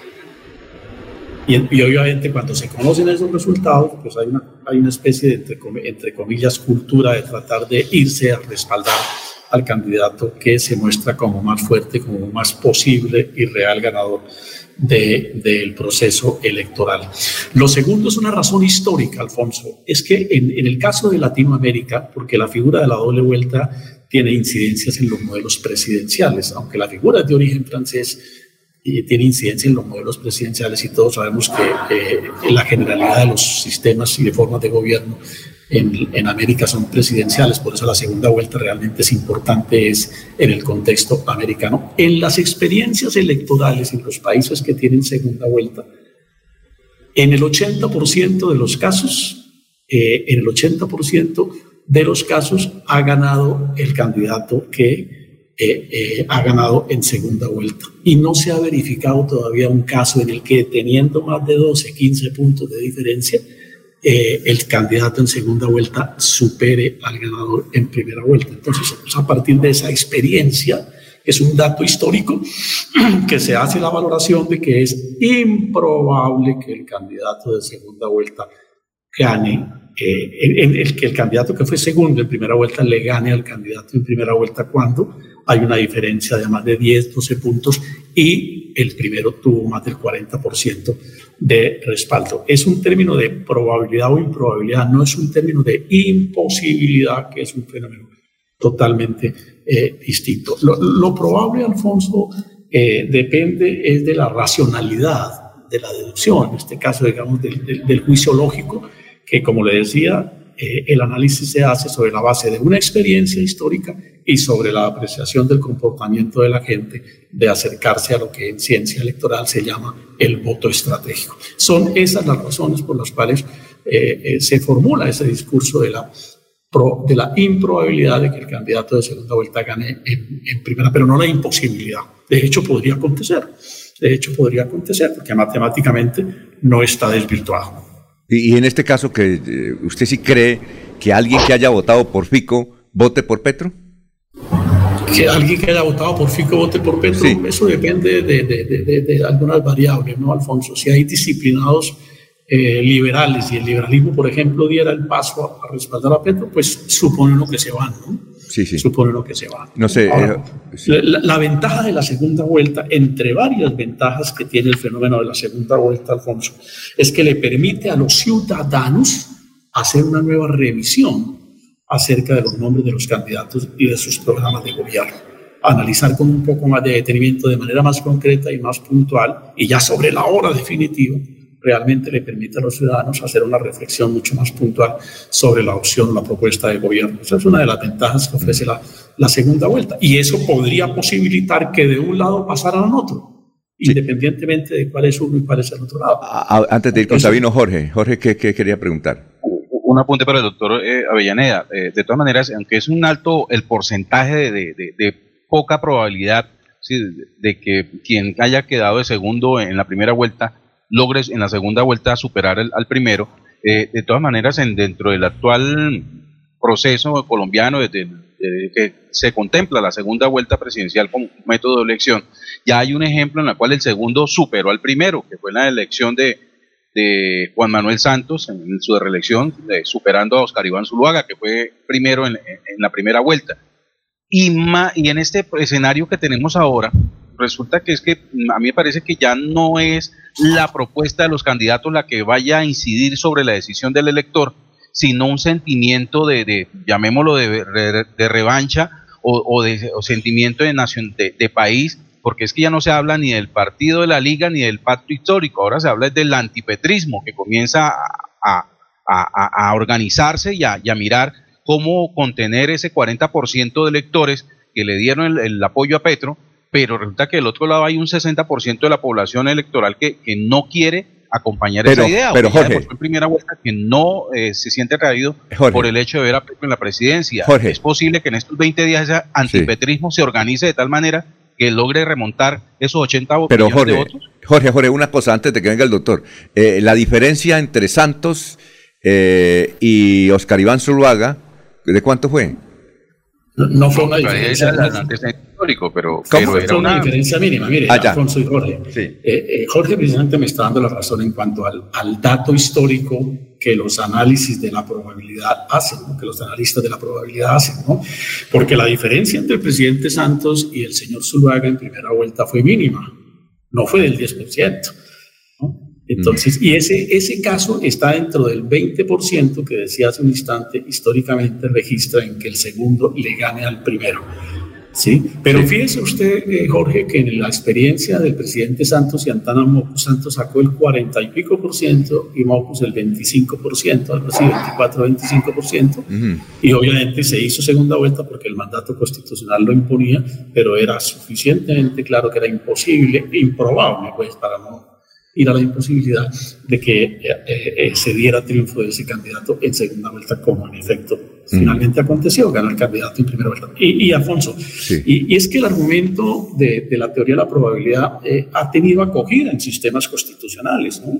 Países como Argentina, por ejemplo, para evitar desgastes electorales innecesarios, países como Ecuador, por ejemplo, países entiendo que como Costa Rica, han consagrado que cuando un candidato efectivamente obtiene más del 40% y le coge más de 10 puntos al segundo, no hay necesidad de hacer segunda vuelta.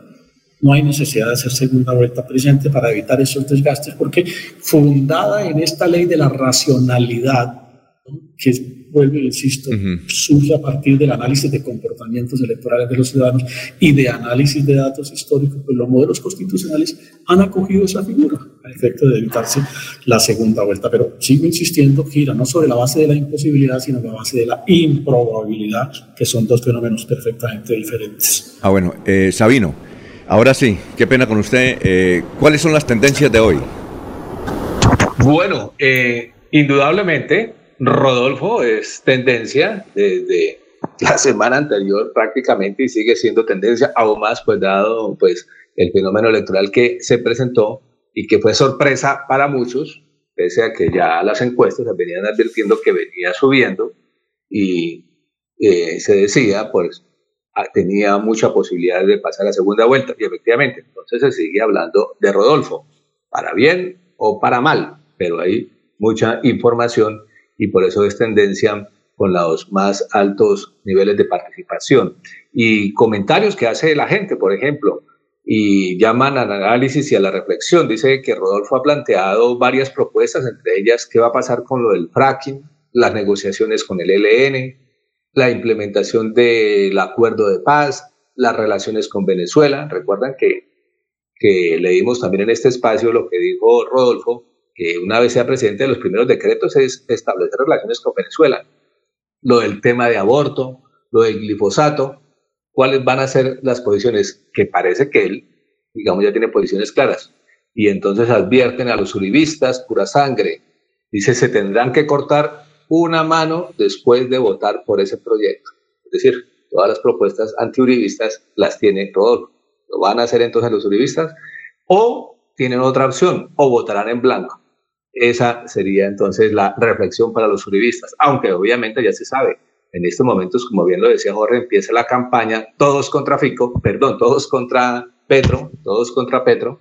Eh, de todas maneras, el sector uribista dirá, es preferible eh, ceder en algunas cosas en lugar de que gane Petro, ¿no?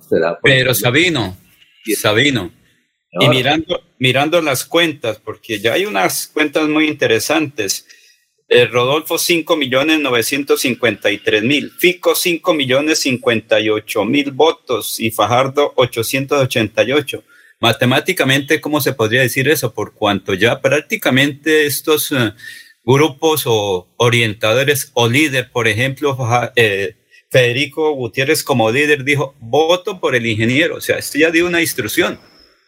Exactamente, matemáticamente se podría analizar así Recuerde el análisis que hizo el doctor Julio Enrique Avellaneda, es, otra, es otro enfoque, esperemos ya ese día a ver qué sucede. Diana Saray se ha pronunciado, dice precisamente sobre este tema y debate, dice, se subió Freddy Anaya a la Rodolfoneta. Se olvidaron todos los señalamientos que se han hecho estos años en los que se han dicho de todo. Bueno, la política dinámica es a raíz. Y usted tiene razón, Laure, eh, Sabino, porque por ejemplo, mire, si hay alguien que ha sido víctima por sus eh, denuncias, eh, sus improperios, es el doctor Héctor Mantilla. Y sin embargo su padre eh, envió un audio diciendo, a pesar de todo, yo prefiero votar por Rodolfo para que no llegue Petro. Sí.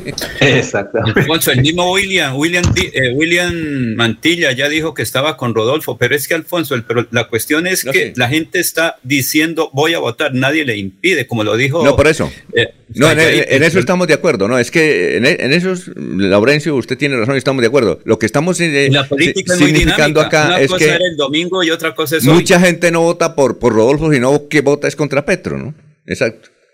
Exactamente. Recuerdan ustedes también cuando Serpa eh, hacía parte del gobierno, que luego fue candidato y le, estaba yendo bien y se vino la campaña todos contra Serpa. En este caso, pues digamos, hay una tendencia también entonces todos contra Petro. Vamos a ver Pero ya la decisión, como son individuales, pues vamos a ver qué sucede. ¿Qué dice doctor Julio? Doctor Julio. Sí, Alfonso, eh, a propósito del tema que tocan con Sabino y a una pregunta aquí que me formó un estudiante, porque los estudiantes están presenciando esta, esta emisión, Alfonso. Es, eh, esa es una de las desventajas que tiene la doble vuelta. La, la, doble vuelta tiene ventajas, por supuesto, refuerza la legitimidad del presidente. En un modelo donde el presidente es el gran centro del poder político, pues se requiere que tenga una legitimidad, y ahí porque se consagra la figura de la segunda vuelta. Hablamos de legitimidad en términos de respaldo ampliamente mayoritario. Obviamente le da al presidente para algunos eventos mayor gobernabilidad, porque tiene un respaldo político mucho más amplio. ¿no? Decía hace un instante, en segunda vuelta los ciudadanos tenemos la opción de revisar con mayor detenimiento las propuestas de los candidatos. ¿no? Pero también tiene la, la, doble vuelta grandes desventajas, Alfonso. Mm. Produce la fatiga en el ciudadano, una extensión de las campañas políticas que terminan incidiendo en la economía, que terminan incidiendo, digamos, de alguna manera en la vida normal de las sociedades que duplica los costos electorales, por supuesto, ¿sí? Pero también, Alfonso, opera ese fenómeno que están resaltando ustedes con Sabino. Se construyen alianzas para frenar las decisiones de las mayorías que se expresan en primera vuelta y se constituyen alianzas no sobre la base de programas, Alfonso, sino en este caso, de ser así, sobre la base de temores y de prevenciones contra alguien, no sobre la base de respaldo de programas. Y eso puede traducir, Alfonso, ese, ese candidato que en esas condiciones obtiene respaldo en segunda vuelta, efectivamente se ha elegido presidente, pero entonces termina en manos de diversidad de sectores políticos y no de un partido que de manera sólida lo respalda en el ejercicio del gobierno. De manera que esa segunda vuelta tiene ventajas y tiene desventajas, Alfonso. Muy bien. Alfonso, me retiro. Gracias. Y a todos los y a todos los estudiantes de la universidad que nos están escuchando, gracias por la participación. Tienen un gran profesor, pero además de gran profesor, es un gran ser humano. Muy amable, doctor Julio. Alfonso, un abrazo para usted, para toda nuestra amable audiencia y por supuesto para todos los compañeros en la red. Feliz día. Bueno, Sabino, gracias. Sabino, lo escuchamos.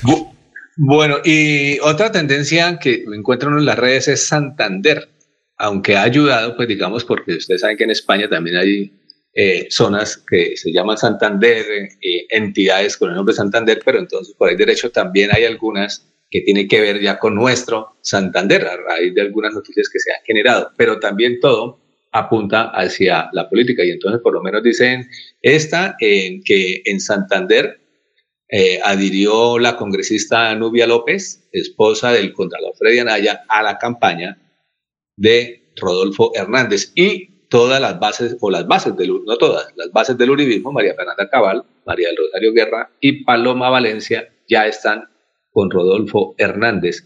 Entonces, fíjense ante la pregunta anterior. Y esto ustedes recuerdan ayer y lo publicamos en, en melodiaenlinea.com, generó también una reacción de el candidato Gustavo Petro, cuando trinó también que nos quieren vender la idea de que Rodolfo es el cambio, pero es también lo que diga Uribe, haciendo referencia precisamente a todas estas adhesiones por parte del uribismo. Y bueno, está interesante, Petro ganó en Barranca Bermeja, el único municipio de Santander donde no ganó Rodolfo, y alguien le respondió a esa persona, siempre en Barranca Bermeja hacen las cosas diferentes a los que hacemos en Santander. Es algo cultural además. Entonces, me pareció interesante. Y también nos faltó, pues digamos, en este caso, eh, una vez Novia López escribió su decisión de apoyo a Rodolfo Hernández, le contestaron, las mujeres entonces deben estar en la casa, estimada representante, porque si apoya a Rodolfo es porque le encanta la idea de que las mujeres no sirven para nada. De inmediato respondió Nubia López, si eso fuera cierto, ¿no cree que el ingeniero Rodolfo tendría de fórmula de vicepresidente a un hombre y no a una mujer tan preparada como la doctora Castillo? Bueno, ahí respondió, ahí va el debate y ahí va la polémica. Están entonces las diferentes opiniones frente al tema. Y sí, de todas maneras estamos todos frente a la expectativa. ¿Qué va a pasar en segunda vuelta? Y de manera particular en Santander, pues es la oportunidad para que Santander tenga presidente. Esa es la otra reflexión. Muy amable, Sabino y toda la información en melodíaenlínea.com. Estuvimos siguiendo eh, las eh, transmisiones y las informaciones en melodíaenlínea.com. Sabino, muchas gracias, muy gentil. Bueno, muy amable. Buen día para todos nuestros oyentes también. Son las 6 y 55.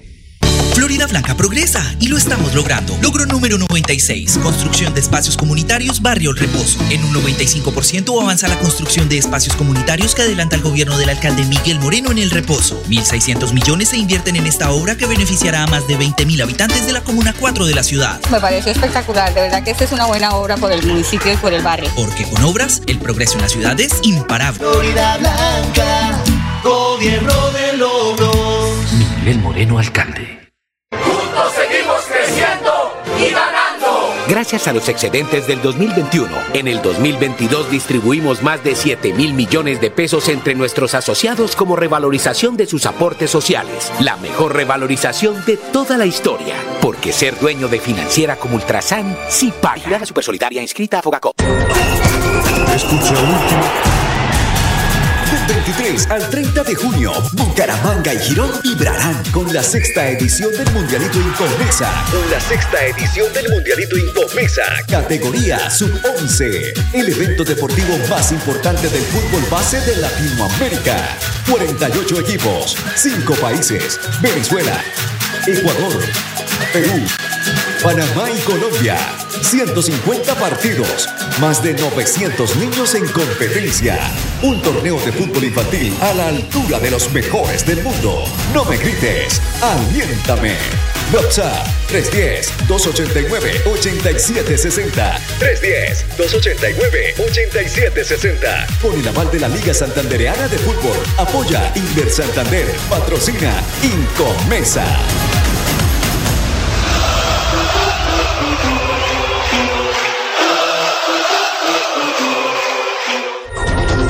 Escucha Últimas Noticias por Radio Melodía. Últimas Noticias por Radio Melodía, la que manda en sintonía. Son las 6 y 57. Bueno, vamos con Eliezer allá en contratación eh, en la fría y hermosísima localidad de contratación con noticias. Eliezer, lo escuchamos. Don Alfonso, eh, una noticia que nos entrega la entidad que tuvo a su cargo todo esto de investigar irregularidades en la jornada electoral. En Colombia, 50 personas reportadas como desaparecidas votaron en la primera vuelta presidencial. Eh, el ente judicial dio a conocer este y otros datos en el balance de los operativos adelantados durante la jornada electoral del domingo 29 de mayo.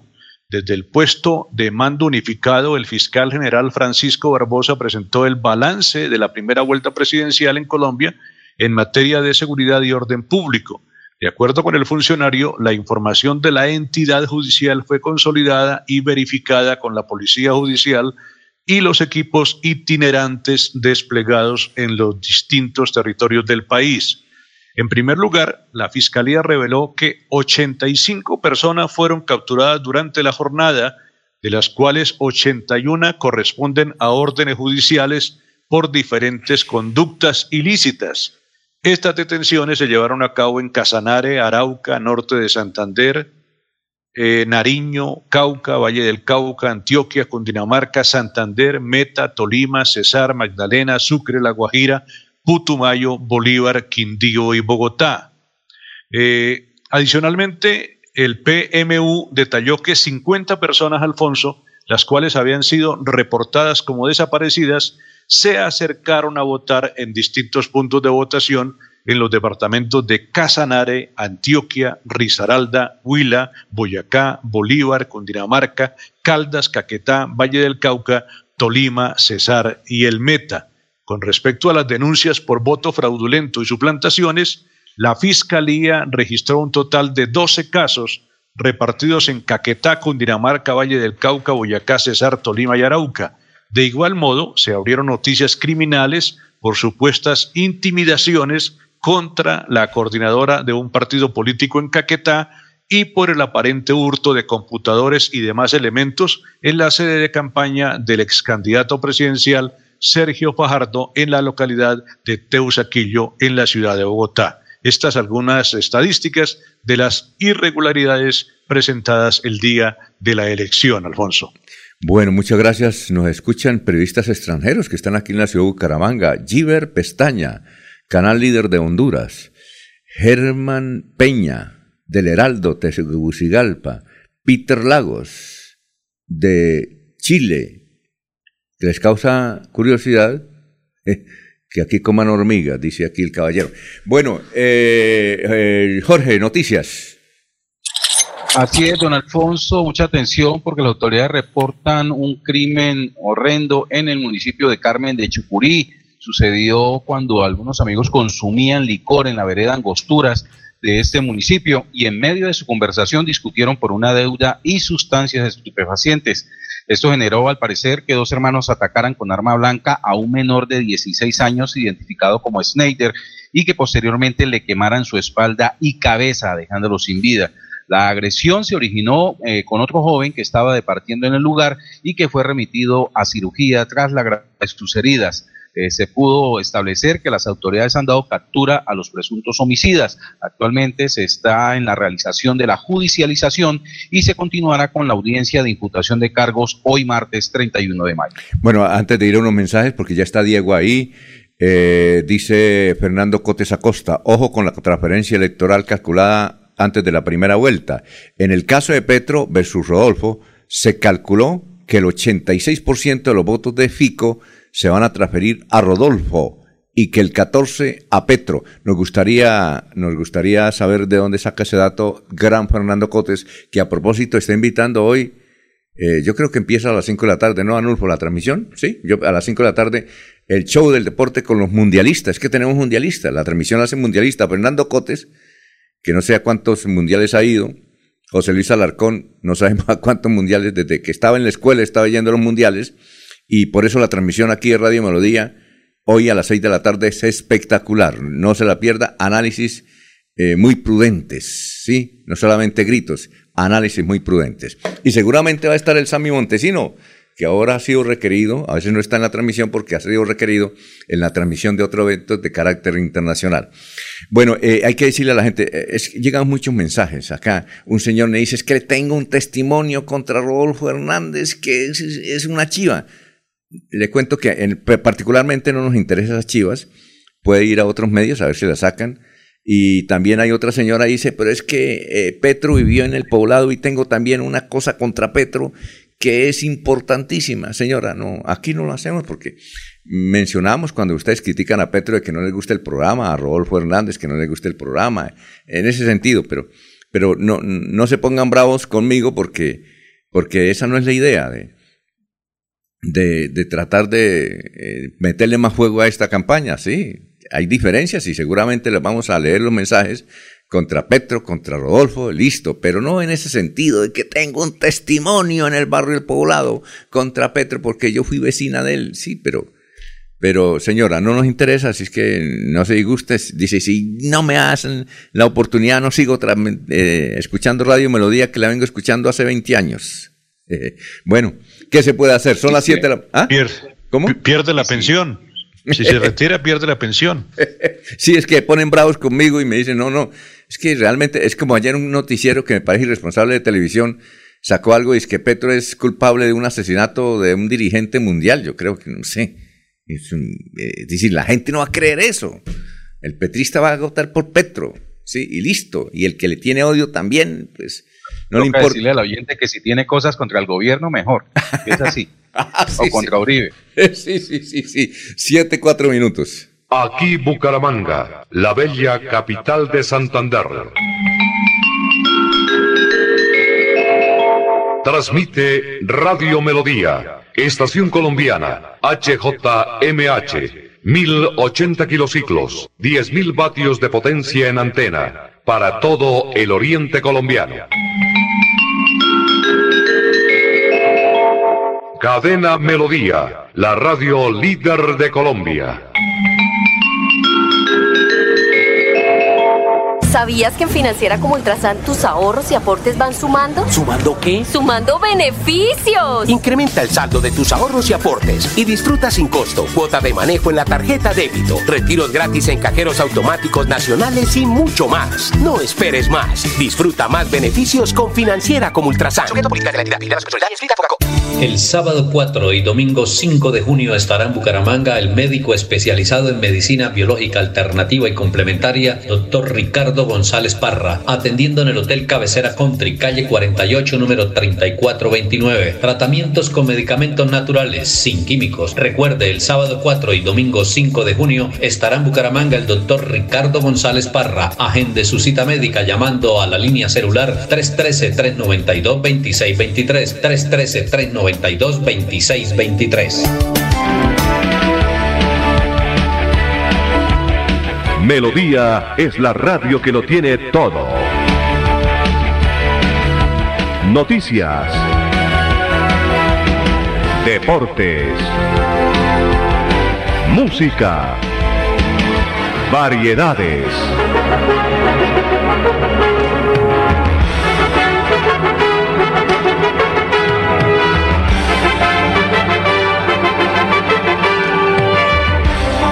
Melodía, la grande.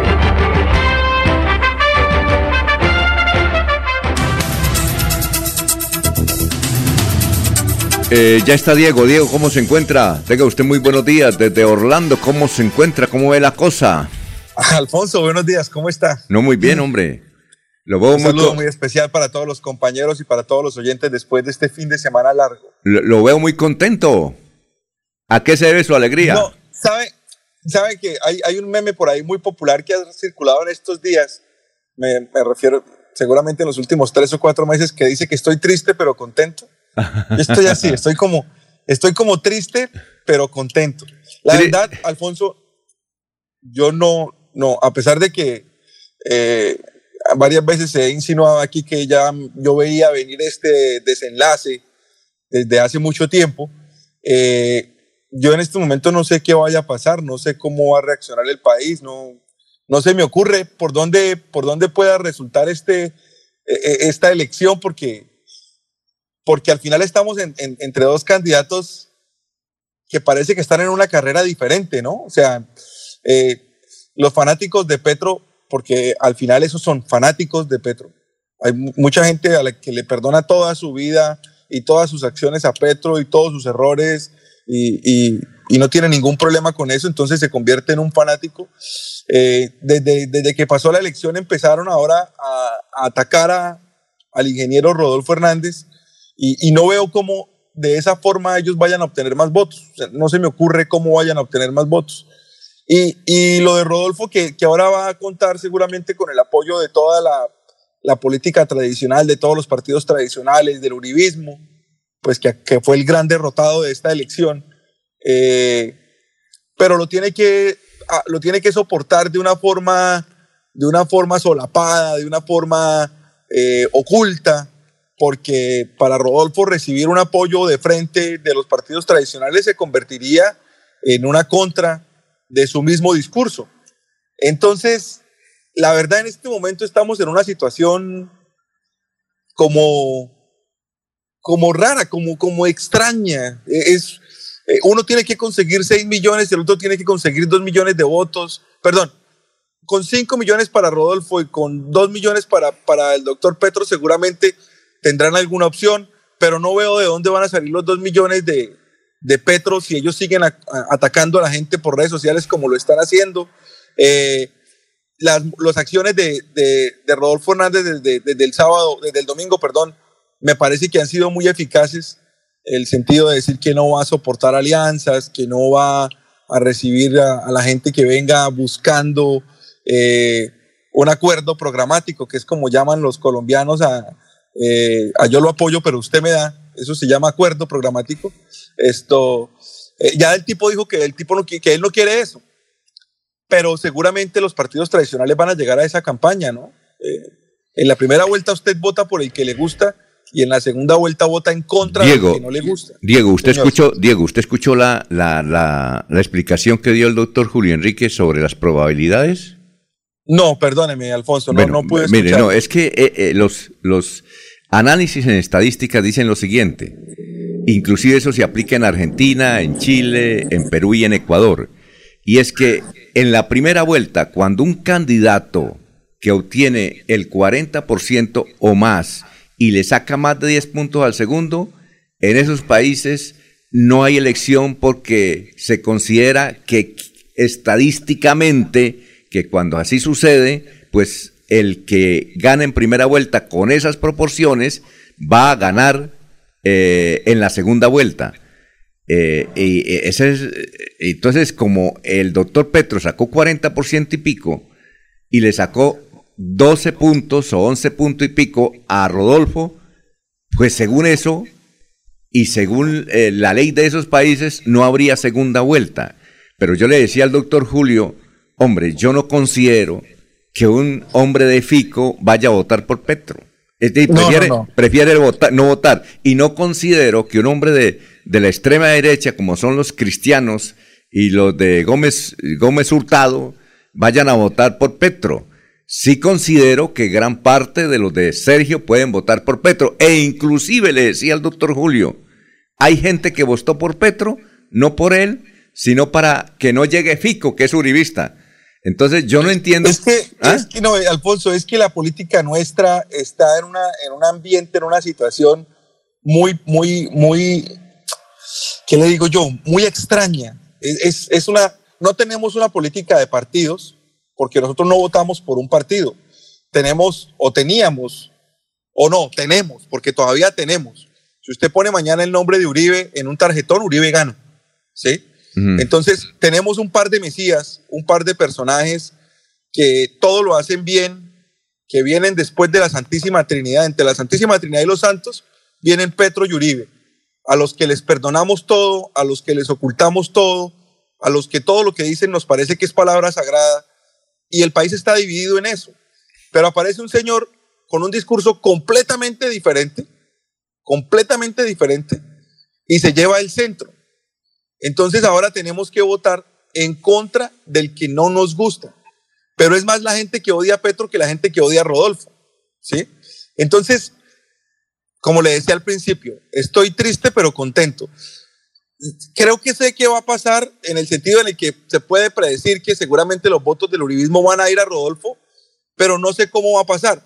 Si Rodolfo hace mañana una declaración diciendo que se adhiere o que recibe al candidato o que recibe al uribismo o que recibe al Partido Liberal o, al Partido Conservador o a, o a Cambio Radical, inmediatamente pierde votos.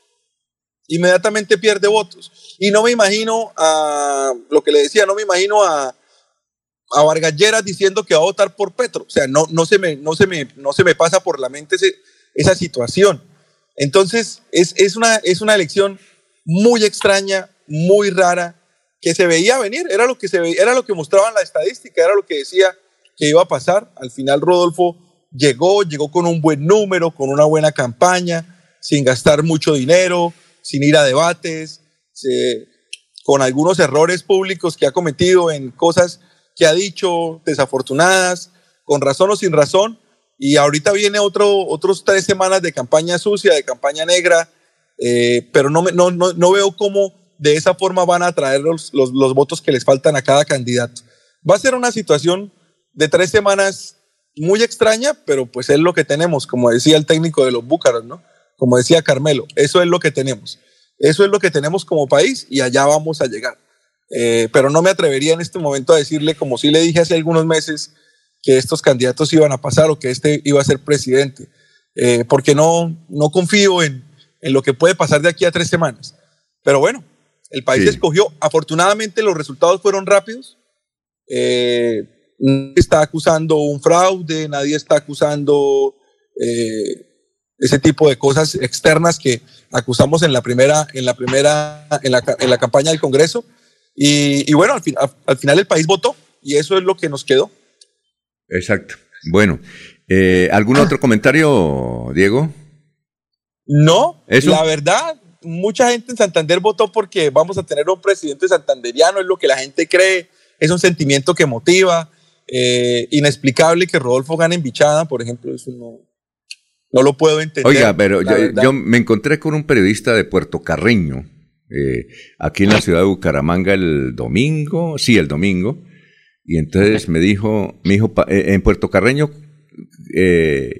ocurrió algo extraño. Yo le dije, ¿qué pasó? Inclusive lo invité hoy, pero dijo que, que a esa hora tenía también noticiero allá. Eh, él, me dice que en Puerto Carreño hubo una cosa muy extraña. A raíz de que Rodolfo se equivocó y no sabía dónde, está, dónde quedaba bichada, pues la gente comenzó en las redes sociales a darle madera a Rodolfo. Eso le inventaban, eso criticaban.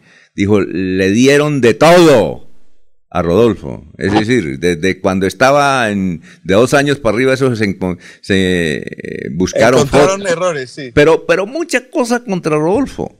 Y resulta que ganó.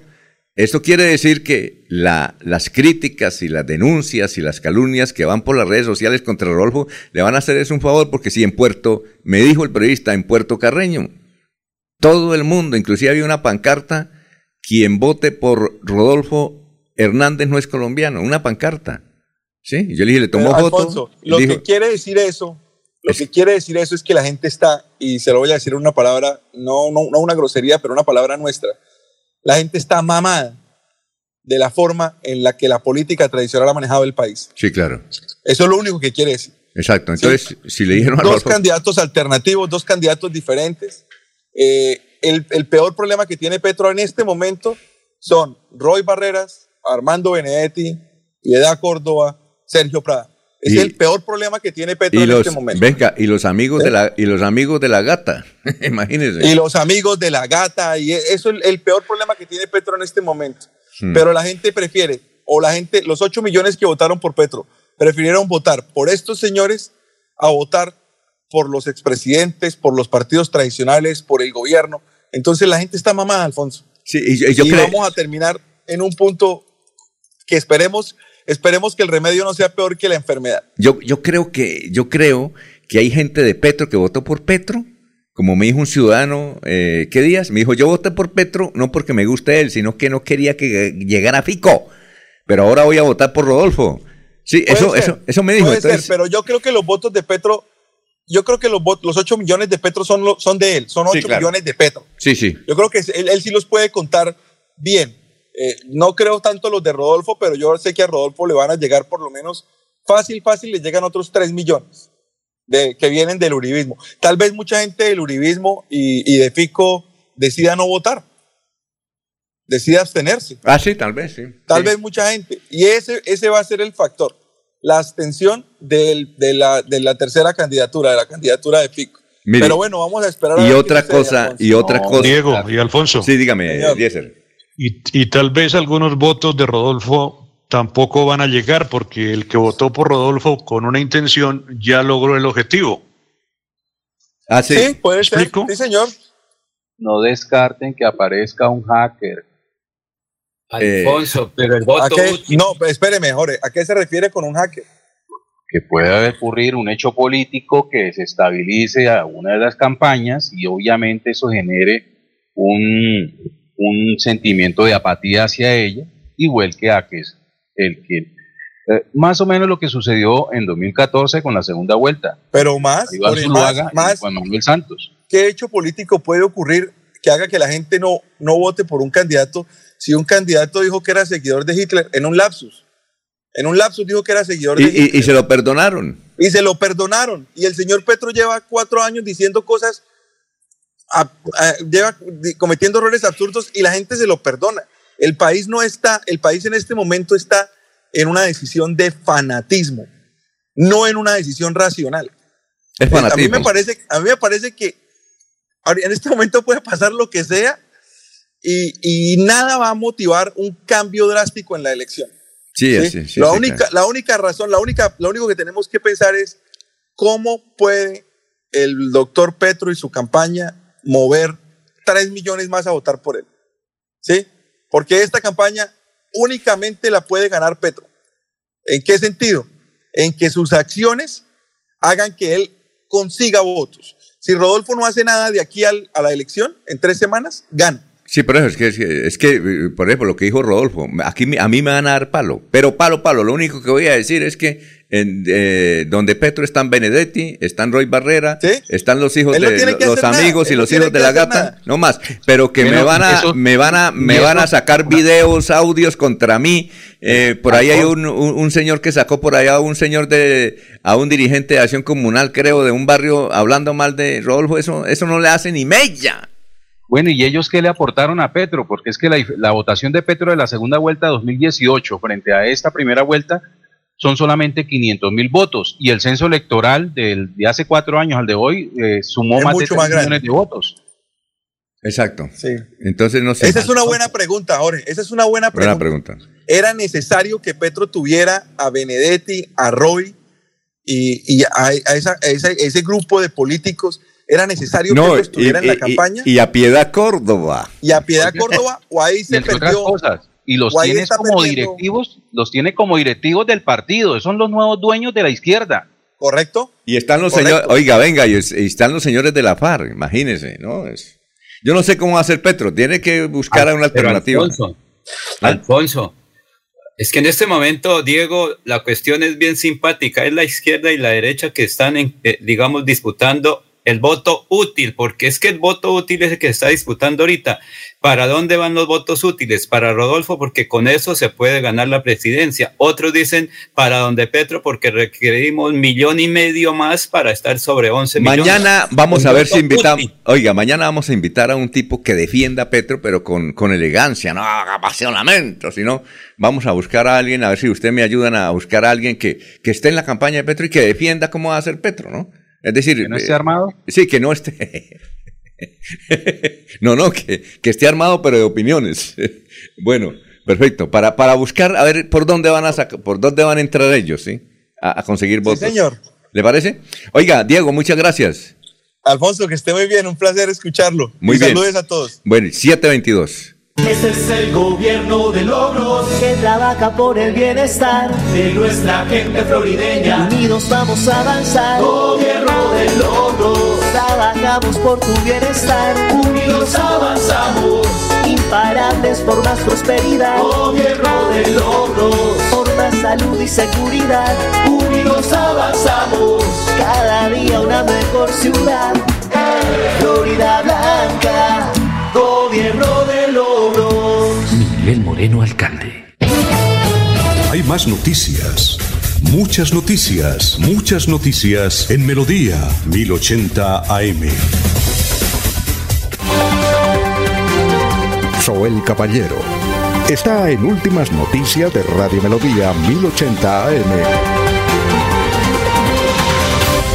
Días, Alfonso, para usted, para los compañeros, igualmente para todos los oyentes. En tranquilidad transcurrieron los comicios del pasado domingo en Barranca Bermeja, según el reporte que entregaron las autoridades y que dejaron como ganador en Barranca Bermeja al candidato Gustavo Petro con segundo lugar de Rodolfo Hernández. Por otra parte, se han encendido las alarmas dentro de las autoridades debido al alto número de homicidios que se han registrado en Barranca Bermeja. En lo que va corrido de este año, un total de 27 homicidios han ocurrido, el doble de lo que se habían presentado durante el mismo periodo del año pasado. Para el coronel Alexander Sánchez Acosta, comandante del Departamento de Policía Magdalena Medio, la mayoría de estos crímenes se dan en el marco de la disputa que tienen bandas criminales por el control del negocio del microtráfico. Agregó además que se ha establecido junto con las fuerzas militares un equipo de tareas especiales contra el homicidio y se viene trabajando para dar con la captura de los principales dinamizadores de violencia en Barranca Bermeja y se espera que en los próximos días se asesten golpes contundentes contra quienes vienen afectando la vida y la tranquilidad de los barranqueños. Noticias con las que amanece el distrito continúen compañeros en estudios en últimas noticias de Melodía 1080 AM.